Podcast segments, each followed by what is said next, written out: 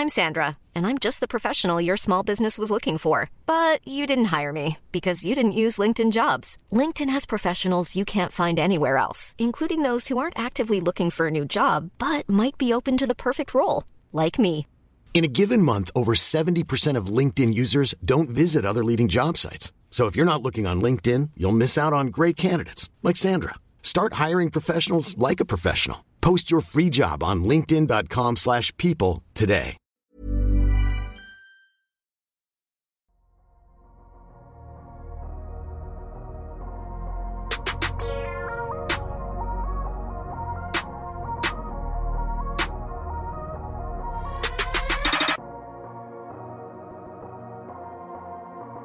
Salut à tous, très heureux de vous retrouver pour ce nouvel épisode du Dunk Hebdo NBA Podcast, un épisode en direct parce que oui, on est en direct pour ceux qui nous retrouvent actuellement sur YouTube pour notre grand bilan de la saison NBA régulière, hein, saison régulière 2022-2023. Pour m'accompagner, c'est un petit symbole, on a tous nos rookies qui sont là, présents, fidèles au poste. Alors je les présenté dans l'ordre alphabétique. D'abord, on a Amine. Comment ça va, Amine? Ça va, ça va. On, est en plein jeûne là en ce moment, donc euh, un peu de fatigue, mais euh, prêt, à, prêt à en découdre sur tous ces, sujets. Effectivement. Amine, on va, te supporter, on va t'épauler, parce que il y a des possibilités pour que, au fil du podcast, ça devienne de plus en plus difficile. Donc, on sera là. Euh, Constant, comment ça va, Constant? L'homme du play-in. Enfin, on en a un deuxième d'homme du play-in, mais comment ça va, Constant? Ah, nous- ouais, ça va très bien, bonjour à tous. Moi, je suis pas habitué à, avoir, euh, à être l'homme du play-in. euh. moi, je pensais ma saison à se terminer ce soir à 21h30. Et non, finalement, il y aura du rab. Donc, euh, je suis très heureux. Très heureux. Contrairement à mon acolyte qui, lui, n'est peut-être pas spécialement heureux d'être au play-in, moi, je suis très satisfait d'y être. L'alcoolique en, en question, c'est Gabin. Gabin, alors, est-ce que tu es heureux d'être au play-in, du coup? Euh, alors, j'aurais pu être heureux si on était septième, euh, huitième, huitième, pardon. Mais euh, les Mavs, quand faut gagner contre les Hawks, on peut pas compter sur eux. Donc, euh, ça sera une neuvième place et deux matchs à gagner pour espérer euh, se faire exploser par les Bucks. Ça va très bien se passer. Alors après, si ça peut te rassurer, le 9 est souvent qualifié pour les playoffs, hein, C'est ça. historiquement. Historiquement, à voir. Après, est-ce que l'historiquement est, est deux justifiable saisons. Ouais, sur deux saisons. Eh, en tout cas, euh, sur deux saisons, t'es à euh, 3 sur 4, si je ne dis pas de bêtises, du 9 qui est 75% de qualifié. C'est énorme. À voir. Eh bien, on dit salut à Maxence qui nous dit salut, salut. Preuve donc qu'on est effectivement bien en direct. Vous pouvez voir le programme s'afficher sur YouTube. Je vais aussi l'expliquer parce qu'on n'oublie pas ceux qui nous écoutent en podcast, bien évidemment. On va commencer par euh, un- une, une petite catégorie, pardon, la saison régulière en un mot. Puis on va faire comme c'est le cas dans tous les quatre quarts que vous avez pu suivre cette saison. hein. D'abord les stats collectives positives, puis négatives. Ensuite les stats joueurs positive puis négative. On va faire un gros point All NBA Team. On devait vous parler du MVP et des trophées, euh, tous les trophées en- avant les All NBA Team. Et puis on s'est dit en préparation que les All NBA Team avaient plus d'intérêt. Puis surtout, on va être honnête, le débat MVP, on en a plein. Bref, passons. Donc on va, on va, on va. Exactement. On va rester poli. Euh, on va commencer, les gars, du coup, par la saison régulière en un mot, alors qu'on dit salut à Loïc, qui est aussi présent. Euh, saison régulière en un mot, je vais commencer dans l'ordre anti-alphabétique. Ce n'est pas un mot, mais il est très tard ici. Donc, je vais commencer par toi, Gabin. Euh, ta saison régulière en un mot. Euh, la guéguerre. Alors, parce que j'aurais pu dire la guerre, c'est-à-dire que à l'Ouest, on a vu des playoffs, enfin des, des matchs hyper serrés pour essayer d'atteindre les playoffs. À chaque réveil, on voyait euh, le classement bouger. Mais si je dis que c'est une guéguerre et pas une guerre, c'est parce que euh, c'est arrivé car euh, le niveau est très homogène mais plus faible que sur les autres années. Et c'est pour ça qu'on a eu une course aussi serrée. Donc, je veux dire ça et aussi peut-être surprenant parce qu'il y a des équipes qu'on n'attendait pas aussi haut, comme les Kings ou les Knicks ou même les Pacers qui ont réussi à se battre pendant un petit moment. Des équipes qui ont largement déçu, notamment à l'Ouest. Donc en fait, c'est une saison peut-être avec un niveau plus faible que sur la moyenne des autres saisons, mais euh, qui nous a offert euh, enfin une guéguerre en fait. Je sais pas si vous voyez ce que, ce que je voulais dire par là. mais- On, on voit ce que tu veux dire, Gabin. Constant, ton mot euh, pour régu- réguler la saison, pour résumer la saison régulière, je t'en prie. rééquilibrage. Ce serait le mot pour résumer la saison, puisque j'aurais pu dire aussi transition, mais j'ai plus envie de dire rééquilibrage, parce que pour moi, on a assisté vraiment à la première saison où, au niveau des conférences, la tendance est à l'équilibrage au niveau de, des équipes, voire même la conférence Est commence à devenir meilleure que la conférence Ouest. Euh, en tout cas, pour le top des équipes, euh, puisque ce soit Milwaukee, que ce soit Boston ou Philadelphie, euh, ça peut être considéré comme les trois meilleures équipes de, de, toute la NBA. Ensuite, si on descend un peu plus, je pense que la conférence Ouest reste malgré tout supérieure sur les spots 6, 7, 8, 9 à conférence Est. Euh, mais voilà, rééquilibrage parce que même au niveau du bilan, on l'a vu, il n'y a aucune équipe qui va gagner 60 matchs. C'est une première depuis 2001. Euh, donc on est vraiment dans une situation où toutes les équipes sont pas loin de se valoir ou presque, ce qui donne notamment lieu à la guéguerre dont, dont parlait Gabin. Ouais, donc pour moi, c'est vraiment une saison de, de rééquilibrage. En, peut-être en attendant euh, les prochaines années, on, ça va être de nouveau déséquilibré, mais ouais, on est sur une période où euh, finalement tout est en train de devenir un peu plus euh, euh balance, donc euh, un peu plus, équilibré. On dit salut à Docteur Gourou qui nous a rejoint. Amine, ton mot pour résumer cette saison régulière. J'ai choisi blessure. Blessure parce que c'est une saison qui a été marquée par de nombreuses, nombreuses blessures et notamment de joueurs importants pour chaque, chaque franchise, pour beaucoup de franchises en tout cas. D'ailleurs, euh, ce qui représente bien cette saison marquée par les blessures, c'est que l'une des équipes les mieux épargnées par cela, les Kings, font une super saison et, que euh, la plupart des grosses équipes ont dû subir justement une ou deux, voire trois euh, grosses blessures pendant la saison, ou alors des fois des retours de blessures qui sont un peu plus longs que, que, prévu pour des joueurs qui étaient blessés longue durée. Je pense par exemple à Jamal Murray du côté des Nuggets, ce genre de profil. Et du coup, je trouve que c'est une saison qui a été fortement marquée par les blessures et qui l'est encore euh, à l'approche des playoffs. Guéguerre, blessure, on a peut-être un, point commun. Euh, moi, j'ai choisi Crescendo, euh, tout simplement parce que pour me, placer sur la saison régulière, on a vraiment eu un début de saison très très poussif. Alors c'est souvent le cas, hein, mais cette année, défensivement, on a eu un début de saison où on n'était pas loin de la blague sur certains matchs. Euh, une des stats que je vais citer euh, pour euh, l'équipe collectivement, la stat négative, justement, euh, je vais montrer que c'est un, c'est un peu le reflet de ça. Crescendo parce que on entame notamment sur cette seconde partie, je dirais post post All Star Game, on a eu des matchs plus accrochés, on a eu des retours de blessures pour un peu faire le, le, le retour sur ce qu'a pu dire Amine, et puis on arrive, je pense sur la fin de la saison régulière avec des équipes qui sont globalement en bonne santé. On a des petites blessures à droite à gauche, mais on n'a pas d'équipe terrassée par les blessures, ce qu'on a pu avoir les années euh, précédentes. Donc je pense que euh, l'aspect crescendo en termes de montée en puissance, tout simplement, est celui qui résume selon moi le mieux cette saison régulière. Alors, déjà, on doit mettre un big up pour Eve Dorel qui nous a répondu en un mot Dunk Hebdo. Comment résumer cette saison Je ne sais pas sur la deuxième partie de la saison, contrairement aux équipes NBA, on n'a pas été crescendo. et puis Docteur Gourou qui nous dit ils font une super saison, ils vont affronter les champions en titre au complet au premier tour. Lol, je pense que ça c'est euh, c'est une petite référence aux Kings. On en parlera peut-être un peu plus tard des Kings.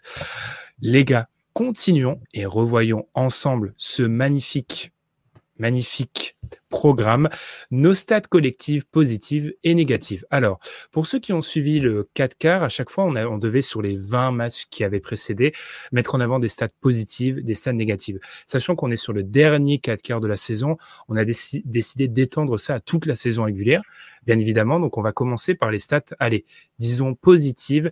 J'ai déjà commencé avec Amine, j'ai déjà commencé avec Gabin. Constant, ta stat collective positive. J'ai l'impression que tu joues avec les couleurs de la maison pour celle-ci. Vas-y. Ah, je vais faire mon Homer, mais en même temps, Gabin a pris l'équipe que, que je voulais prendre, donc euh, j'avais qu'à être plus rapide, mais euh, du coup, j'étais obligé de partir du côté de Casey. Euh, voilà, donc pour ceux qui savent pas, je suis fan du Thunder. Donc la stat que je voulais prendre pour résumer de manière positive cette saison du Thunder et qui englobe un petit peu tout ce qui a été fait de façon positive par le Thunder, c'est que le Thunder, cette année, est la 17e attaque de NBA, euh, sachant que si on prend les classements, le Thunder est pas loin d'être top 10 puisqu'ils euh, sont à 114.2 d'offensive rating, là où les Grizzlies sont à 114.9. Sachant que l'an dernier, le Thunder était la pire attaque de NBA et qu'il y a deux ans, le Thunder était toujours la pire attaque de NBA. Donc voilà, dans ces équipes qui progressent, il y a l'attaque du Thunder qui euh, est en progression. Il n'y a pas que ça qui est en progression, mais c'est un point que je voudrais vraiment souligner. Euh, voilà, je veux pas non plus m'étendre là-dessus parce que sinon ça sera une propagande pour le Thunder, mais je trouve que euh, une attaque qui progresse parmi ces équipes de jeunes, je ne veux pas m'envoyer des fleurs, mais quand on avait fait les, les, les questions du début de saison, euh, j'avais mis la question de toutes les équipes faibles. Le Thunder n'est-elle pas celle qui peut créer la surprise? Bon, Thunder a créé la surprise. Donc, quoi, je connais un petit peu mon équipe. Et voilà, l'attaque du Thunder qui est en progrès, c'est vraiment un point que je voulais souligner. Et ça, montre que euh, euh, bah, même avec une attaque mauvaise, il suffit d'un ou deux changements dans l'effectif, d'un ou deux ajouts pour avoir une attaque en progression et en grosse, grosse progression. Loïc qui nous dit c'est caricatural mais vrai, merci SDA. On va reparler, je pense, de, de chez dans les All NBA Teams parce que les All NBA Teams, ça sera la guerre, on vous prévient en avance. Quelque chose à rajouter sur OKC Gabin était complet. On a un peu peur de parler d'OKC quand il y a Gabin. Quand il y a Constant. Ah, l'erreur, l'erreur. Alors, j'ai vu Gabin. ne joue pas à Toronto, hein, Benjamin, je te rappelle. Hein. Je suis désolé en plus. J'ai vu, j'ai vu Gabin écrit en bas à droite. Je me suis dit Gabin. Pourquoi je dis Gabin? Désolé. Quand il y a Constant, c'est un peu quand il y a Tom, comme quand quand il y a Tom avec Memphis ou tout supporter, on a un petit peu peur de parler. Est-ce que vous avez quelque chose à rajouter, les gars, après cette erreur monumentale sur euh, OKC C'est incroyable. Très... vas-y, vas-y, vas-y. Bah, c'était très complet ce qu'a dit Constant. Il euh, faut en placer une pour Marc Degnault, qui est vraiment un des meilleurs coachs de la ligue. Et c'est, euh, son travail qui est effectué depuis. Euh, c'est pas c'est pas que cette saison. Hein. Tout ça, c'est un laboratoire qui est travaillé depuis euh, depuis qu'il est là. Et contrairement à, beaucoup de gens qui voyaient un, tanking flagrant depuis longtemps, on peut dire. Je, je, pense que je ferais plaisir à Constant pour être d'accord avec lui pour dire que ce n'était pas un tanking. C'était c'était une préparation. De la reconstruction, littéralement. Voilà. Gabin. Non, je voulais, je voulais dire que c'est très encourageant parce que les, le Thunder a explosé les avances, mais sans, euh, ils ont gardé tous leurs assets. Donc on se dit, le, si l'année prochaine ils continuent et font encore mieux, avec euh, Chet et peut-être euh, bah, sûrement même un pic qui va venir s'ajouter, un nouveau rookie, quand le front office va décider d'un peu exploser pour ramener un gros joueur en plus de cet effectif-là, ça peut faire très mal et aller directement en playoff et peut-être au bout de 2-3 ans euh, bah, jouer les hautes sphères de la ligue. Parce qu'en fait, l'équipe, on l'attendait beaucoup plus basse. Donc euh, c'est hyper encourageant euh, ce qu'on a vu. Il y a un pic 2 de draft qui, n'a pas joué, qui est censé changer la défense de l'équipe. Hein. Donc, qui va bien aider quand on voit les, problèmes, enfin là, les axes de progression de l'équipe. Alors, je ne sais pas vers qui m'avancer. Allez, Amine, je vais te lancer ton point positif, ta stat positive. Alors, ce qu'il faut dire, c'est qu'on on, s'est un peu restreint. On n'était pas obligé, mais on s'est un peu restreint à ne pas choisir. sauf moi. sauf, celui qui a établi la qui a donné la règle. D'équipes impliquées en playoff. Donc, je me suis creusé la tête. J'ai d'abord choisi l'équipe et ensuite j'ai choisi une stat. Choisi Utah, parce que je suis plutôt je trouve qu'il y a, des il y a de belles satisfactions à avoir du côté de Utah. Pour la stat que j'ai choisie, euh, alors ils, sont un peu average un peu partout, donc c'était pas si évident que ça. Euh, mais j'ai trouvé qu'ils étaient cinquième au rebond de toute la ligue et cinquième au niveau des blocs de toute la ligue, ce qui est une stat euh, qui vaut ce qu'elle vaut, mais qui montre quand même une aspérité au combat, en tout cas du côté d'Utah. la saison d'Utah, moi, je l'ai trouvé, j'ai trouvé intéressante. En, tout début de saison, il faut se rappeler que vraiment, avec tous les pics reçus, le départ de Mitchell, le départ de Gobert, une équipe qui ressemblait à un Gloubi-Boulga de mélange de, jeunes rookies, de jeunes prospects et de, vétérans qui n'avaient pas forcément envie d'être là. Et euh, finalement, la saison a été intéressante. Elle s'est divisée un peu en deux parce que après un très bon début de saison et notamment euh, un Markkanen en feu, euh, il y a eu la trade deadline qui les a amputés quand même de joueurs importants, à savoir Mike Conley, à savoir euh, Jared Vanderbilt, à savoir euh, Malik Bisley, qui étaient des joueurs importants pour le roster. Et euh, depuis, ça s'est un peu tassé, tout en étant une équipe qui avait envie de jouer sous les ordres d'un autre très bon coach. On va parler de pas mal de bons coachs aujourd'hui. Donc Will Hardy qui fait un super taf avec cette équipe de Utah. Et pour finir avec un, bilan qu'on n'attendait pas, même si c'est ils étaient encore en, course pour le play-in il y a encore, il y a encore deux jours de ça, trois jours de ça. Donc, donc euh, bravo, euh, même si je pense, je suis pas sûr que Danny Henge c'est ce qu'il attendait de cette saison. Mais en tout cas, bravo à Utah pour la saison. Effectivement, Utah va finir. enfin, il reste un match, mais Utah est à 37 victoires. Leur over-under est à 23,5. Donc, ils l'ont déjà atomisé de 14 victoires. Ce qui est quand même à souligner. Est-ce que c'est Daniel, le fameux exécutif qui a eu dans la presse qui a dit Peut-être, probablement. C'est sûr. De toute façon, c'est soit lui, soit peut-être Indiana, peut-être. Non, parce que c'est marqué que c'est un exécutif de la conférence Ouest. Ah, de l'Ouest, donc c'est Daniel, d'accord. Ou alors c'est euh, euh, notre ami de Portland, c'est Joe, Joe Cronin? Ouais. Peut-être lui. C'est possible. ça ressemble plus à du Daniel, genre. Ouais, carrément. surtout qu'il crée les contacts avec les médias, comme il l'a fait à Boston, pour qu'ensuite tous les, les trades qui n'ont pas pu euh, arriver euh, jusqu'au bout soient ensuite euh, divulgués dans la presse. On connaît les stratégies. Gabin, à toi du coup, ta stat positive. ma stat positive concerne les Orlando Magic, une des équipes que j'ai préféré regarder parmi celles qui tankaient, clairement. Et en fait, la stat que j'ai envie de mettre en avant, elle est très simple, c'est que le Magic est la 13e en defensive rating avec 114 points encaissés pour 100 euh, possessions. 13e, c'est pas énorme, ça, ça c'est une bonne défense euh, au-dessus de la moyenne. Mais en fait, quand on regarde, si on prend euh, les 10 pires defensive rating, eh bien, à part les Kings qui sont 25e, et donc ça surprend d'autant plus qu'ils arrivent à être troisième saison régulière avec la 25e défense, le reste des équipes sont les autres équipes qui n'iront pas au play-in. Et donc, en fait, le Magic arrive avec euh, ce groupe jeune à euh, avoir une bonne défense. Et donc, c'est très encourageant parce que euh, je trouve que c'est plus important quand tu te construis d'avoir une bonne défense qu'une bonne attaque, parce que des, attaques, tu trouveras des bons scoreurs qui pourront t'amener ça. Mais le fait qu'une équipe qui tank arrive à avoir une aussi bonne défense, je trouve ça très encourageant.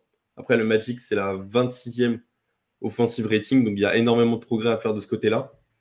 Mais du coup, je trouve ça rassurant. Si à la draft, ils arrivent à ramener euh, un énorme scoreur, ça pourrait être une équipe euh, dangereuse rapidement, en fait.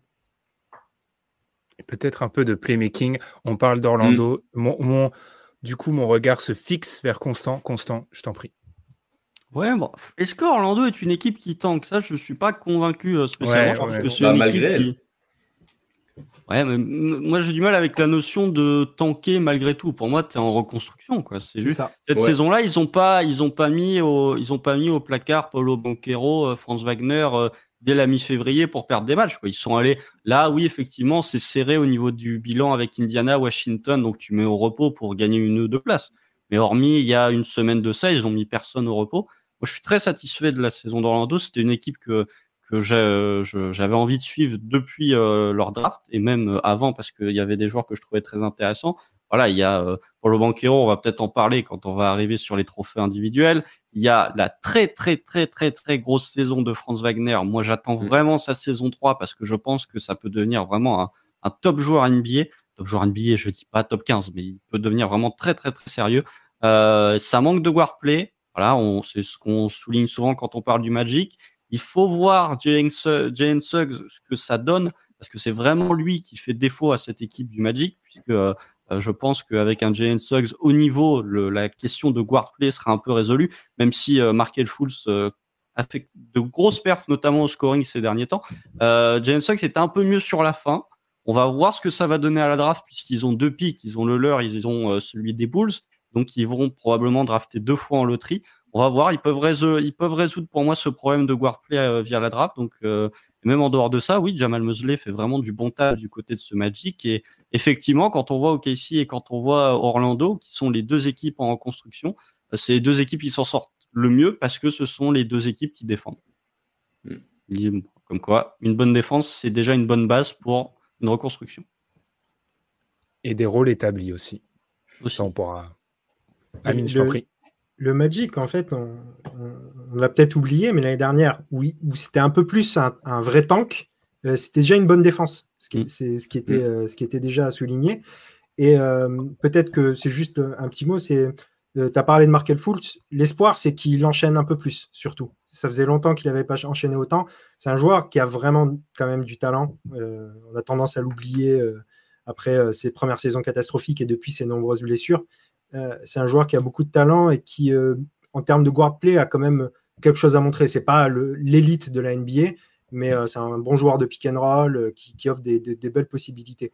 Maintenant, juste marquer le effectivement, ça serait pas suffisant. Il faut, voir l'évolution justement de, Suggs qui a été difficile pour l'instant depuis son arrivée. Et, si ça se confirme, cette éclaircie de, fin de saison.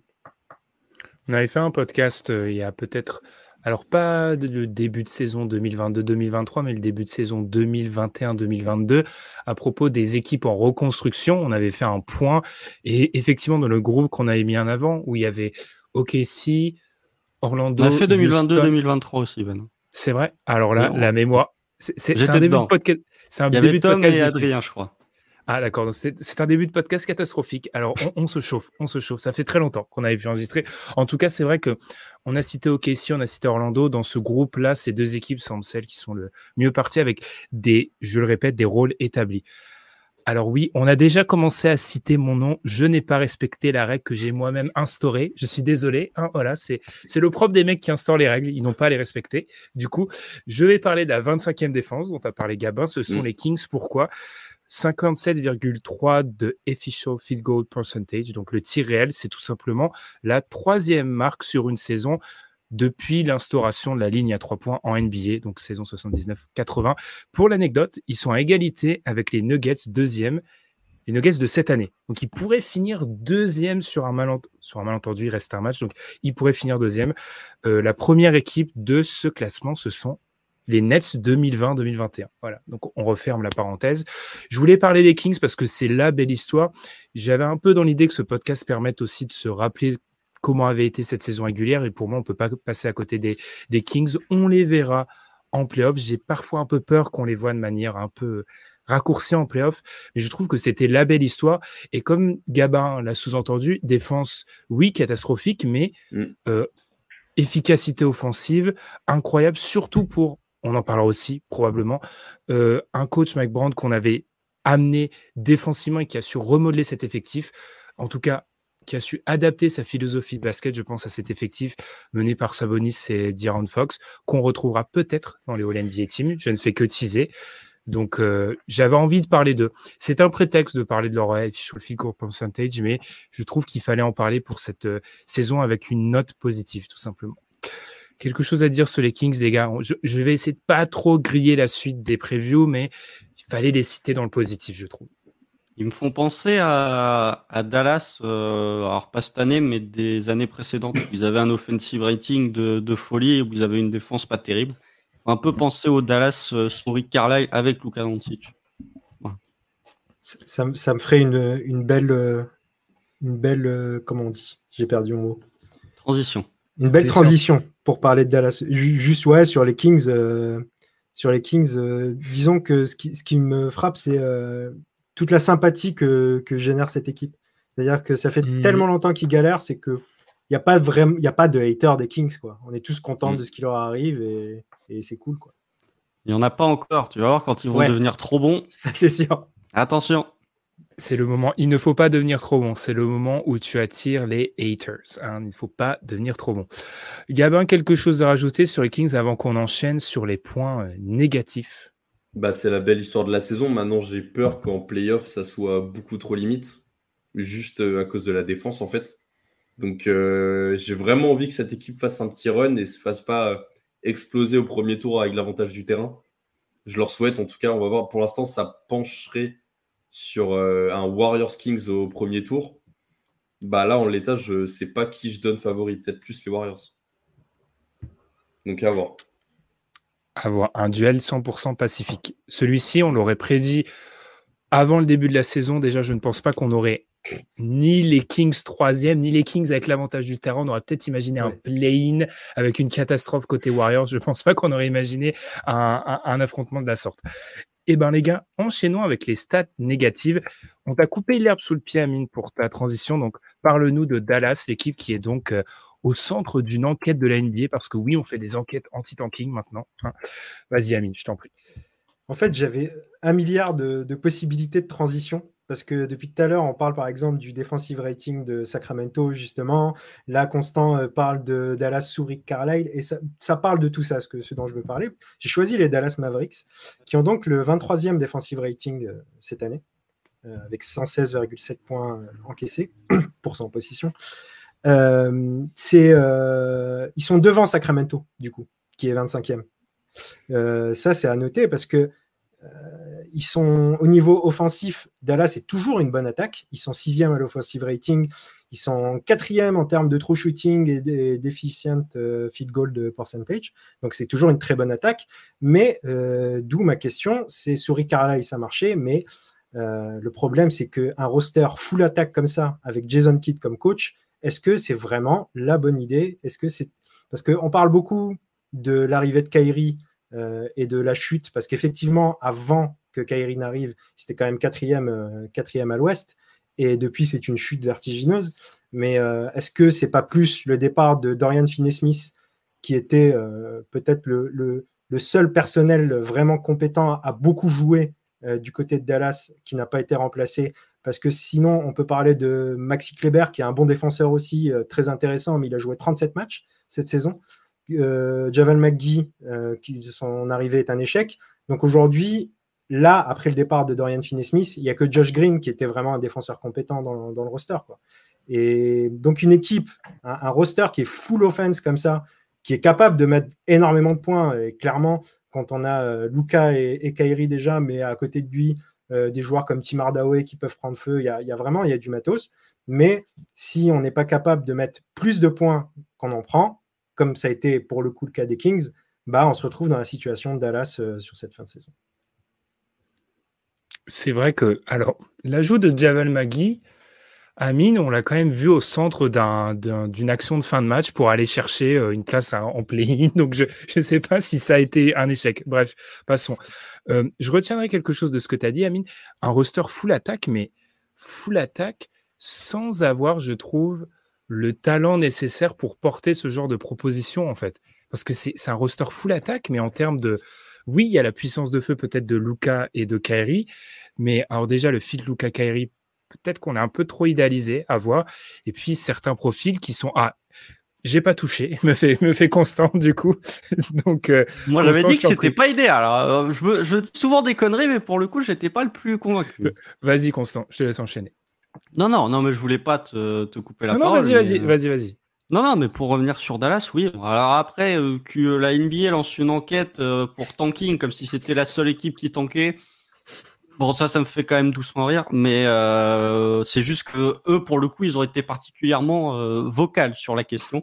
puisque voilà, Mark Cuban, qui très grand jeu d'acteur, Mark Cuban, qui est déçu sur la possession contre les Bulls du 3 points raté pour aller chercher l'overtime. voilà, c'est. Mais voilà, non, mais sur sur Dallas, on en reparlera peut-être quand on arrivera sur euh, les All NBA, mais euh, Dallas, la chute est vertigineuse et la problématique, c'est que il y a eu effectivement, comme vous l'avez cité, le raté de Javal Magui, mais on peut aussi parler du l'accident industriel que représente Christian Wood, qui a eu quand même un temps de jeu euh, qui était fluctuant pour rester poli. Un coup, il jouait 25 minutes, un coup, il jouait 3 minutes. C'était vraiment, enfin, le mariage n'a pas du tout fonctionné. Et en plus de ça, euh, Dallas euh, s'est bien mis les pieds dans le tapis euh, à partir du moment où Kyrie Irving est venu, est arrivé. Ça ne veut pas dire que Kyrie Irving ne restera pas du côté de Dallas, d'ailleurs. mais voilà, ça ne veut pas dire non plus que Luka Doncic va demander son transfert. Je pense que cette, cette saison de Dallas, effectivement, elle est ratée, mais elle n'est pas si elle, elle pas catastrophique. Elle est globalement ratée, mais euh, je pense que l'an prochain, faut pas sous-estimer Dallas quand même, malgré tout. Gabin? C'est euh, catastrophique de constater qu'ils étaient quatrième à l'ouest avant le transfert. Maintenant, euh, comme tu l'as dit, c'est pas de la faute de Kyrie, c'est plutôt que le front office décide de balancer tous les assets qu'ils possèdent dès qu'ils font un trade. Et maintenant, on, voit que l'effectif, il n'est pas du tout assez complet. Kyrie, limite sur le terrain, à part la défense, mais tu sais que tu recrutes pas euh, Kyrie Irving pour sa défense. J'ai pas grand chose à lui reprocher. Par contre, et le reste de l'effectif ne, ne, suit pas. Donc j'en attends énormément du front office et je suis un peu déçu parce que je, c'était assez sûr que ça allait arriver. Pour moi, après le trade de Irving, l'intersaison n'était pas finie euh, du côté de Dallas. Et en fait, si, ils ont dit, euh, OK, ça va le faire comme ça. Euh, je les trouve confiants quand même de, faire ça, malgré le fait que Irving ait qu'un an de contrat. Il devrait signer, mais c'est assez catastrophique comme, comme échange. Moi, moi, ce que je. Moi, c'est plutôt, j'irais un échelon au-dessus, voire deux, du coup, c'est un peu Cuban que j'aimerais un peu mettre sous le, sous le feu des projecteurs entre le recrutement en tant que GM d'un ancien euh, patron de, enfin, exécutif de, de, Nike, le choix, parce que on sait que Cuban a une influence considérable sur cette équipe, le choix Kyrie, euh, la greffe, tu en as parlé, Constant Christian Wood, on se posait la question, alors c'était un peu de manière rhétorique. Hein. On, a, on avait quand même des indices qui pouvaient nous montrer que Christian Wood, dans une équipe avec des ambitions, ça n'allait pas marcher. Ça a été catastrophique. Ce qui prouve peut-être que si ce joueur n'a jamais été dans des équipes à ambition, c'est peut-être que les équipes à ambition avaient déjà identifié le problème. Donc moi, je, je me pose beaucoup de questions sur Dallas et j'ai hâte de voir quelle sera la, la direction. Alors, ce que j'observe, c'est que euh, Luka Doncic a perdu son, je vais pas dire totem d'immunité, mais je trouve qu'il est au centre de beaucoup de critiques qui sont plus mmh. ou moins justifiées. Hein. Je, trouve qu'il y en a qui restent justifiées sur le fait d'accaparer le ballon. Effectivement, il accapare beaucoup trop le ballon. Parfois, c'est assez caricatural, mais ça reste un joueur majeur qui mériterait, je l'avais dit dans, au moment du trade, d'être entouré autrement que par des paris. On l'avait entouré de Christa Porzingis, c'était un pari. On l'a entouré de Kerry c'est un pari. Il a sa part de responsabilité, mais c'est peut-être à Marc Cuban d'avoir une autre vision pour sa franchise, je pense. Messieurs, allons-y, enchaînons. Euh, je vais me permettre d'enchaîner parce qu'on va rester dans le Texas. Euh, je vais y aller avec Houston. Alors, c'est petit. Oh. Taper sur Houston, je sais. Pourquoi? Alors, parce que j'avais une première stat que je voulais inclure, mais elle ne, elle n'englobait pas cette saison. Donc, je me suis dit, qu'est-ce que je vais trouver? Alors, je vais trouver cette stat, qui est, alors celle-ci, j'ai vraiment été euh, creusé. 76% des pertes de balles de Houston se sont transformées en transition pour l'équipe adverse. Vous allez me dire, bon, perte de balles qui se transforme en transition, ça m'a l'air plutôt logique.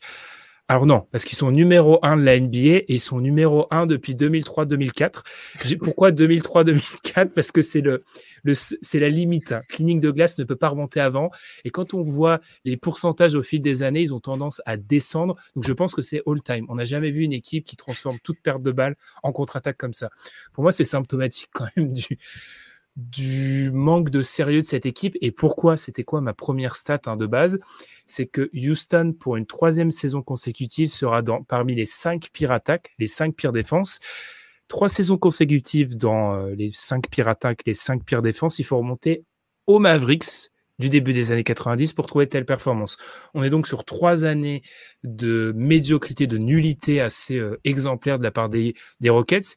Et si je veux les mettre en avant, c'est que quand on fait ce comparatif avec OKC, quand on fait ce comparatif avec Orlando, qui n'ont pas, toutes ces équipes n'ont pas commencé leur, leur reconstruction au même moment, mais globalement, on est sur des timelines qui pourraient se comparer en termes de chantier, mais Houston, on en est à la fin de la saison 2-3, un Jalen Green, etc.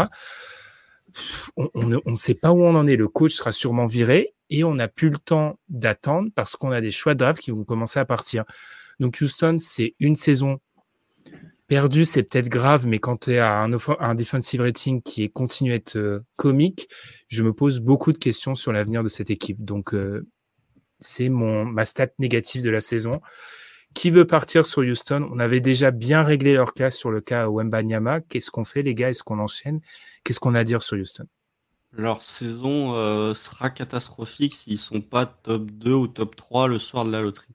C'est-à-dire que euh, en l'état, bon déjà, en fait, moi je reste sur la même position que celle que j'avais quand on a fait le podcast sur euh, Victor. C'est que, et en plus, les, rumeurs qui circulent depuis la dernière fois me laissent confirmer le fait que cet été, il va y avoir un changement drastique du côté de Houston et pas seulement dans le coaching, je pense même au niveau du roster. Quand on voit les rumeurs de coach qui circulent, euh, il y a du Kenny Atkinson, il y a du Nick Nurse, euh, Gabin peut euh, sait de quoi je parle. C'est des coachs qui ne viendront pas ou qui ne sont pas intéressés s'ils n'ont pas reçu, à mon avis, des garanties sur une évolution du roster. Je ne veux pas faire offense aux fans de Houston, mais en l'état, euh, si tu gardes les joueurs actuellement, ton projet, il n'est pas assez séduisant pour euh, attirer un Nick Nurse ou un Kenny Atkinson. Donc pour moi, ça laisse présager le fait que euh, Stone va quand même pas mal modifier l'effectif durant l'été. Mais effectivement, je trouve ça un peu triste, malgré le fait qu'il y ait quand même des trucs positifs à Houston. Il y a le développement d'Alperen Shengun, il y a la saison rookie de Terry que je trouve très intéressante. Jabari Smith sur la seconde partie de saison a quand même montré de bien meilleures choses que mmh. sur la, la, première. Mais effectivement, s'ils euh, si euh, ils sont pas top 2 ou top 3 euh, le soir de la loterie, leur saison sera un, échec. Et je trouve ça assez hasardeux de jouer ta saison sur des pourcentages à la loterie. Hasardeux, comme leur repli défensif. Vas-y, Gabin. Je commence à... Au début, je me disais, ils n'ont pas les armes. C'est-à-dire qu'ils ont pris Jalen Green, ils ont pris Jabari Smith, et ça fonctionne pas tant que ça. Et je me disais que c'était les, joueurs le problème, c'est-à-dire qu'ils n'avaient pas assez de talent. Mais en fait, ça commence à faire beaucoup. Et il y a sûrement un problème au niveau du développement à Houston.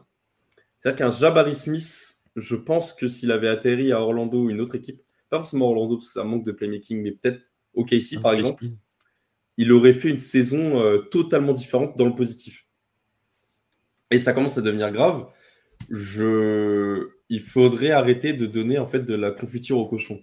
C'est-à-dire que cette année, on va encore leur donner un, top pick, on peut sûrement euh, top 3. Mais j'ai peur que ce soit encore euh, un talent gâché à Houston. Donc maintenant, eux, ils prient de leur côté pour Victor. Moi, je, rêve pour qu'ils n'aillent pas là-bas. Moi, ah bah, je, suis, je suis assez d'accord avec Constant. Je dirais même quand même vraiment top 2. Bon, je ne suis pas assez euh, les prospects, pas, pas autant que Constant. Mais en tout cas, en fait, euh, pour revenir à Houston, je pense que le, top 2 de la draft, que pour le coup, j'ai assez vu pour voir que c'était quand même quelque chose. J'ai envie de dire que ça pourrait créer une nouvelle, euh, une nouvelle, euh, une nouvelle ère, en fait, en quelque sorte. C'est-à-dire que là, on passerait sur du, que ce soit Victor, que ce soit Scoot, ça apporterait quelque chose d'assez fou, en fait, pour Houston et éventuellement de créer quelque chose de nouveau, même si ça implique quand même qu'on a perdu du temps entre-temps. Parce que, comme l'a dit Constant, ça passera pas seulement par l'ajout de l'un de ces deux joueurs, ça passera par beaucoup d'autres choses, des départs, des arrivées, pour que l'équipe euh, commence à ressembler à quelque chose, et surtout un changement de coach, quoi qu'il arrive, évidemment. Euh, donc, euh, j'ai envie de dire que j'ai envie de dire que on perd du temps, mais on peut se rattraper à un bon wagon du côté du stade. C'est ça, c'est surtout la perte de temps. On a perdu. Si jamais tu n'obtiens pas un des deux premiers choix de draft, tu as perdu trois ans. Deux... J'ai un peu de mal à compter la première saison parce qu'ils n'avaient pas prévu que James Harden et les, les trades n'avaient pas prévu. Mais tu as perdu deux ans, c'est une éternité en, quand même en, termes NBA. Euh, enchaînons Constant Gabin, Constant Gabin, Gabin. Allez, vas-y. Gabin, quelle est ton équipe négative? Mon équipe négative sont les Indiana Pacers. C'est pas une équipe euh, négative en soi. Je trouve qu'ils ont fait une saison euh, encourageante mais j'ai trouvé une stat qui m'a très déçu. En fait, les Pacers, euh, ils obtiennent, euh, ils laissent 30,7% euh, d'offensive rebounds aux adversaires. Ça veut dire que les adversaires des Pacers ont 30,7% de chance d'obtenir une, une deuxième tentative après un tir manqué avec un rebond. Et ils sont derniers de la ligue de très loin. Je trouve que quand tu as un Miles Turner dans ton équipe qui tourne qu'à 7 rebonds, bah, c'est très dommage. Il devrait en faire plus. Et il n'en a pas fait plus cette année. Il est sur les mêmes stats que l'année dernière. Sauf que l'année dernière, on avait un Sabonis à 12 rebonds qui n'a pas du tout été remplacé. Je trouve que les Pacers doivent recruter à ce niveau-là s'ils veulent progresser et du coup améliorer la défense.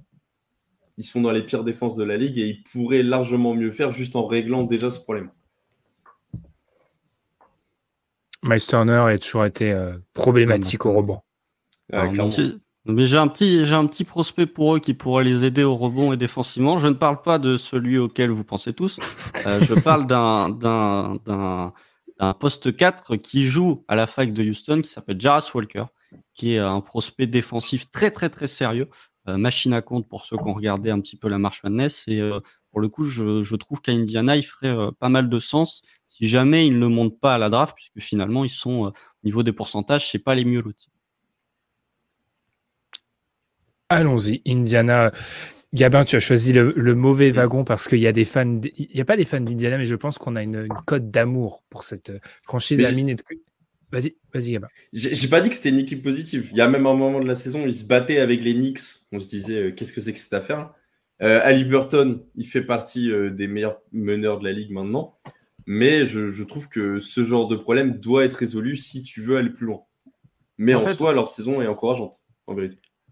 En fait, le, ce qui fait qu'on n'a pas trop envie de taper sur Indiana, c'est qu'on a l'impression qu'on voit où ils veulent, ils veulent en venir. Hmm. Du coup, euh, c'est ça qui ne nous inquiète pas. Effectivement, sur cette fin de saison, euh, si on doit être parfaitement objectif, c'est pas beau ce qu'on a vu du côté d'Indiana. De, Mais comme on voit où ils veulent, ils veulent en venir, justement, euh, on se dit, bon, attendons, il y a du beau matériel à fructifier, il y a encore des, ajustements à faire et on verra l'année prochaine. On a un petit euh, commentaire de Loïc. Le bilan des Warriors à l'extérieur pourrait entrer dans les stats négatives. Je crois que c'est 9 victoires, 30 défaites. C'est délirant quand on y pense. Effectivement, la VAR, 10-30, du coup, 10-30 euh, du coup, pour les Warriors. Et effectivement, c'est une stat. Euh, alors, cher Loïc, nous, on a appris un peu piano sur les Warriors parce que les fans des Warriors sont très bruyants. Donc, euh, nous, les fans. On n'a dit pas d'équipe qui vont loin en playoff, tu vois, comme ça, ça rassure les fans de Golden State. Comme ça, les fans de Golden State nous ont pu nous envoyer des, messages. Constant, à toi. Ah, moi, j'ai envie de taper toujours sur les mêmes, mais j'ai envie de taper sur Portland. J'ai envie de taper sur Portland parce que Portland, en fait, j'ai pris la stat. Portland, ils avaient débuté la saison en 10-4. 10 victoires pour 4 défaites. Le moment où ils font ces 10 victoires pour 4 défaites, on est le 15 novembre. Du coup, moi, je me suis dit, je vais aller chercher les stats défensifs de Portland à partir du 15 novembre. 28e à 119.1. Il y a Houston à 119.2, donc ils sont juste à côté. Et il y a San Antonio à 120.6. Alors là, pour le coup, intouchable. Sachant que le 27e, c'est Détroit. Détroit est à 118. Hein. Donc il y a plus d'écart il y a un point d'écart quand même entre le 27e et le 28e pour mettre toujours en perspective euh, les écarts de classement aussi. Euh, donc la, défense de Portland, euh, c'était quand même assez catastrophique. Voilà, Portland qui a quand même lâché ça. on parle d'équipe qui tank. Pour le coup, Portland, c'est exactement ce qu'ils ont fait. Je pense même que quand on voit le bilan du Thunder et le bilan des Mavs, je me demande même s'ils n'ont pas lâché trop tôt leur saison. Parce que finalement, ils auraient peut-être pu, en tout cas, dans la bataille euh, grâce aux contre-performances du Thunder et des Mavs. Voilà, Portland. Oui, euh, effectivement, les déclarations de Lillard et de Jeremy Grant en novembre qui parlaient de titre, mais ça, bon, voilà, mais il y, a plein de gens qui disaient en début de saison, euh, ça y est, Portland est de retour dans la conversation, etc., etc. Et en fait, non, c'était vraiment un début de saison où ils ont fait de la zone, la zone a marché, puis quand les gens ont réussi à attaquer et à comprendre comment fonctionnait leur zone, tout s'est effondré. Voilà, on va pas tirer non plus sur l'ambulance, mais je suis, par exemple, je suis bien plus inquiet du futur de Portland euh, que du futur des Pacers, même du futur des Mavs. Hein. Très honnêtement, je suis très inquiet de ce que va faire Portland. J'attends à la loterie euh, ce qui va se passer. Si je raisonne de manière un peu vicieuse, je ne serais pas surpris que les Pacers, les Pacers, non justement, que les Blazers se montent dans le top 4. Euh, toujours ce raisonnement de qui on favorise un petit peu. Mais euh, voilà, je... il y a les performances de Sheldon Sharp là qui fait des grosses perfs depuis que tout le monde est mis au placard. Mais euh, croyez-moi d'expérience, euh, pour avoir supporté Thunder pendant deux saisons, les performances d'un joueur à partir de la mi-mars sont rarement des leçons qu'on peut acquérir sur la durée, même si Sheldon Sharp a été drafté très haut lors de cette draft. Et voilà, je voudrais souligner quand même l'absence de défense de Port c'est Portland c'est euh. Euh, donc voilà, c'est voilà, je, Portland, ça s'est vraiment effondré, mais de, depuis la mi-novembre, ils n'ont jamais réussi à trouver la solution défensive. Je ne veux pas nous, nous, nous, jeter des fleurs, mais on avait fait un podcast à cette époque où on, avait, on avait comparé Kings et Portland et on avait dit eh, eh, vous fiez peut-être pas au bilan. Et voilà, on, se jette les fleurs parce que on en arrive au Kings 3e et à Portland qui est en train de tanker avec, comme tu l'as dit, effectivement, constant, euh, du usage euh, excessif de Shaden Sharp. On parlera d'un très rapidement d'un autre jeune joueur qui a un usage excessif. Les gars, quelque chose à dire sur Portland ou est-ce qu'on peut passer à la catégorie joueur Amine, je te laisse enchaîner, vas-y.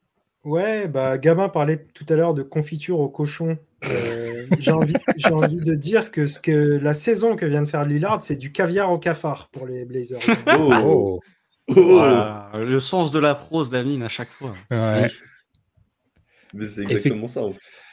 Effectivement, Lillard, un joueur dont on va parler dans la, section euh, All NBA, je pense, parce qu'effectivement, on regarde à, nouveau le programme ici. On en a donc terminé des stats collectives dans le positif comme dans le négatif. On va aller du côté des stats joueurs dans le positif, dans le négatif également. On ira un petit peu plus vite, hein, chers auditeurs, chers viewers, pour les joueurs, parce qu'on a le gros, euh, le gros dossier All NBA Team. Euh, commençons encore une fois, les gars, par le par le positif, euh, qui veut commencer? Alors là, il commence à se faire tard. Je sais plus, j'ai commencé par qui? Je vais commencer par moi. Allez, allons-y. Ce n'est pas du tout poli. du coup, euh, moi, alors moi, j'ai fait pseudo fin de saison, pseudo euh, global parce que j'ai choisi Michael Bridges. Pourquoi? Parce qu'en fait, sur les depuis le trade, Michael Bridges, au moment où il y a eu le fameux trade, on avait fait un live dessus justement, le, notre dernier live. On nous avait depuis posé des questions sur le rôle de Michael Bridges. J'entrevoyais un potentiel de troisième option, peut-être d'une équipe avec euh, beaucoup d'ambition. Michael Bridges a su répondre avec un usage à 28, c'est la stat, un 28.8 d'usage depuis son arrivée à Brooklyn, ce qui est massif pour un joueur qui n'était jamais passé au-dessus des 20.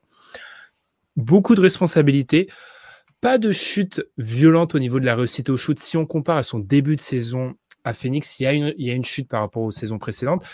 Il y a toujours cette propension à beaucoup shooter à mi-distance qu'on avait déjà vu dans le début de saison du côté de, de Phoenix. Mais moi, c'est vraiment cette capacité à assumer un costume plus grand qui m'a impressionné. J'en doutais beaucoup. Notamment, je pense à la perf contre euh, les Hawks où il y a beaucoup de tirs difficiles à mi-distance, il y a du shoot de, de loin, il y a des grosses, perso, des grosses perfs offensives.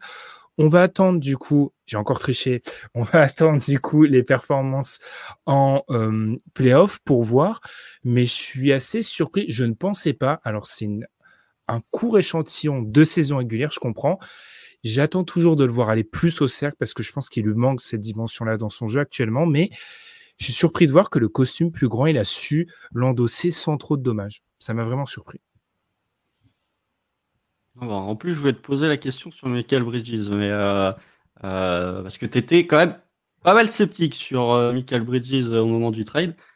pas que j'étais beaucoup plus optimiste que toi, hein, mais encore une fois, ce truc de d'équipes qui vont loin. Alors les Nets vont pas forcément aller loin parce que sinon ça va pas le faire pour Amine.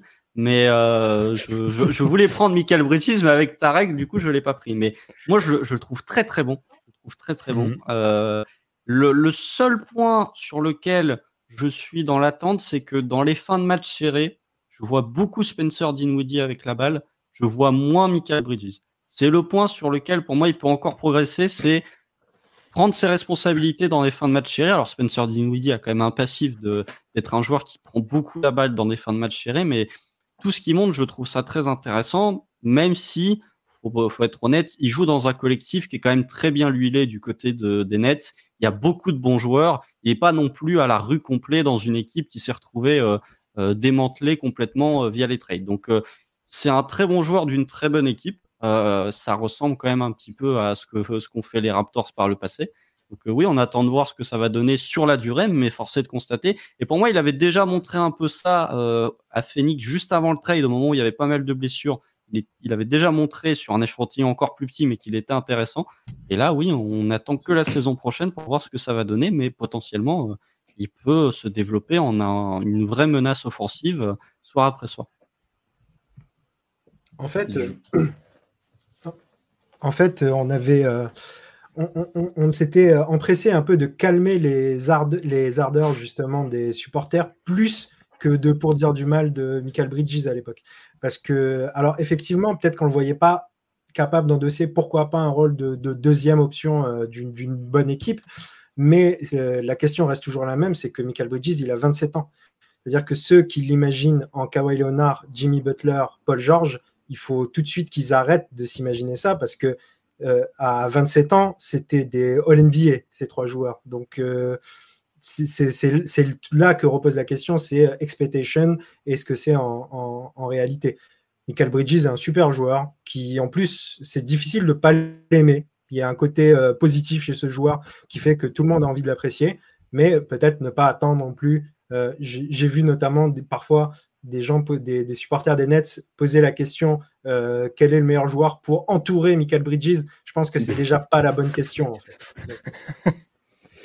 on, un peu dans l'excès. Effectivement, rappelons, rappelons que 27 ans, c'est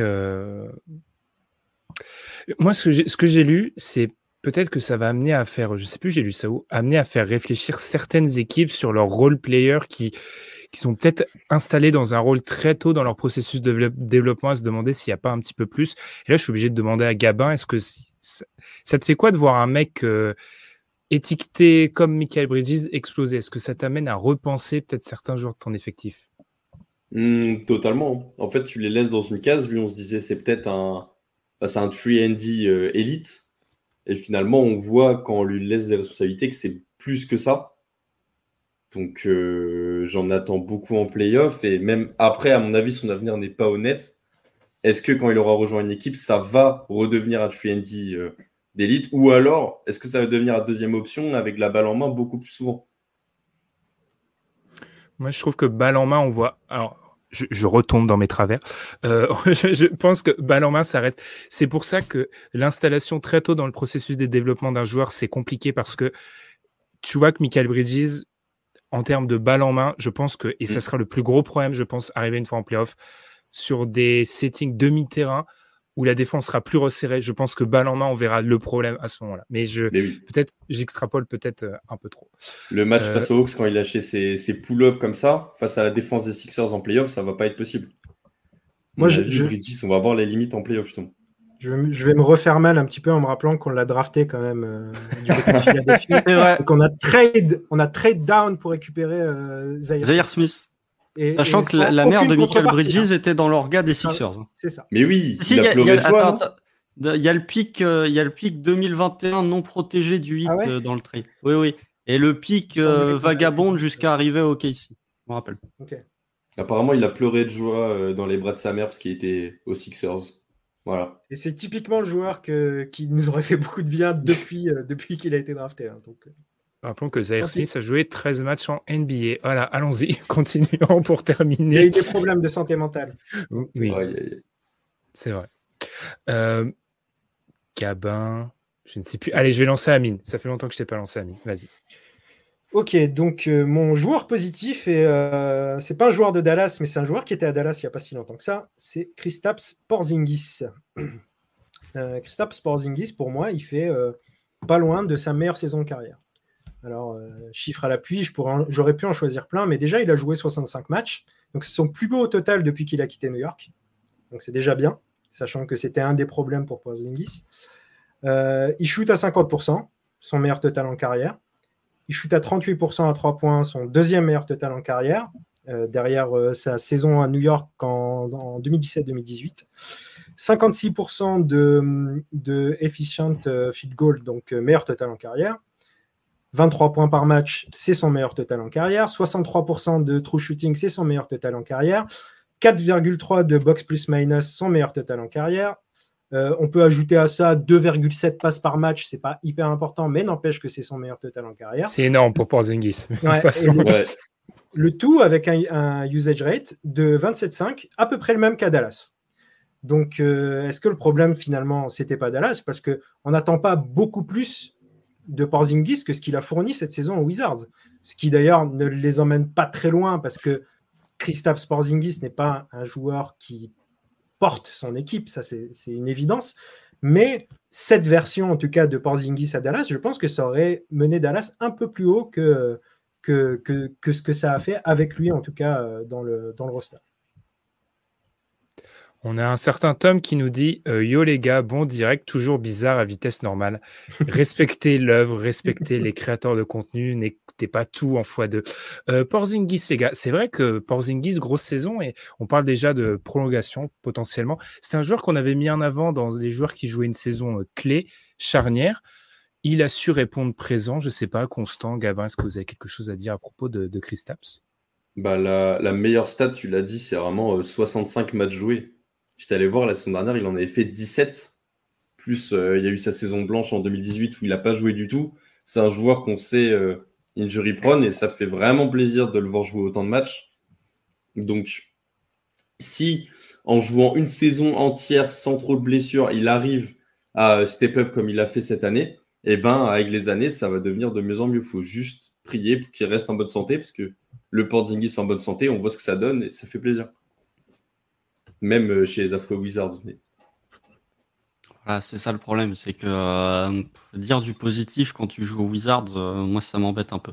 non, mais c'est après Porzingis, Porzingis, on... là il va être prolongé.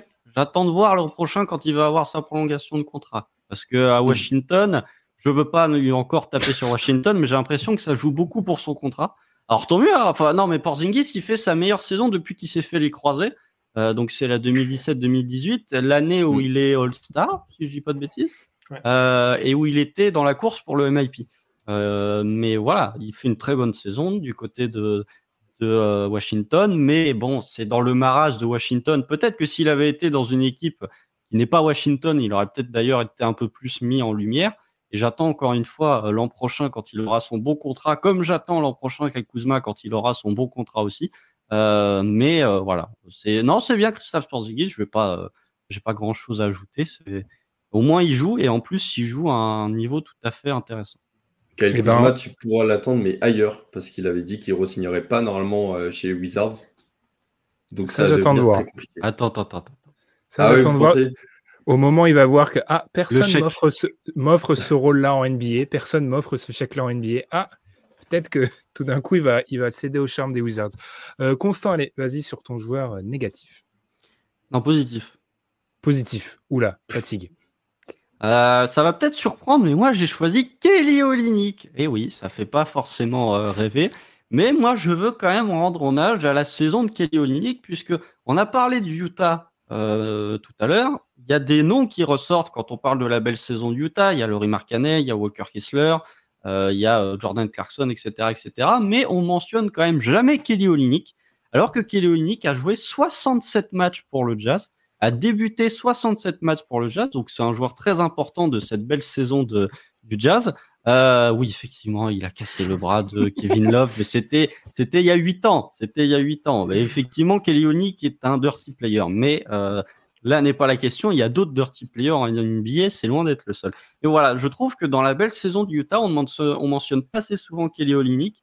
Et euh, globalement, Kelly Olynyk, c'est un joueur qui était à Miami, a connu les finales NBA, puis après il s'est retrouvé à Houston, puis après il s'est retrouvé à Détroit. Donc globalement, il a passé deux années qui étaient très compliquées, mais même quand il était dans ces équipes-là, il n'était pas si mauvais. À Détroit, c'était un peu plus compliqué. Mais là, je trouve qu'il se fait une, seconde jeunesse du côté de Utah. Moi, je le trouve intéressant. Euh, tu as un joueur qui shoot quand même à quasi 40% à 3 points, qui est capable de faire du playmaking. Enfin, voilà, il y a, ce running gag du côté du fan du, des Jazz. C'était est-ce que Kelly va faire un triple-double? Euh, Il ne l'aura pas fait cette saison, mais je trouve, et même là, les derniers matchs, il est encore là, il est encore en train de jouer du côté de Utah. Donc, je trouve que Kelly Olynyk, voilà, c'est pas un joueur essentiel. Je trouve que parmi des joueurs vétérans, euh, même s'il sera toujours sous contrat avec le Jazz, hormis transfert euh, l'été prochain.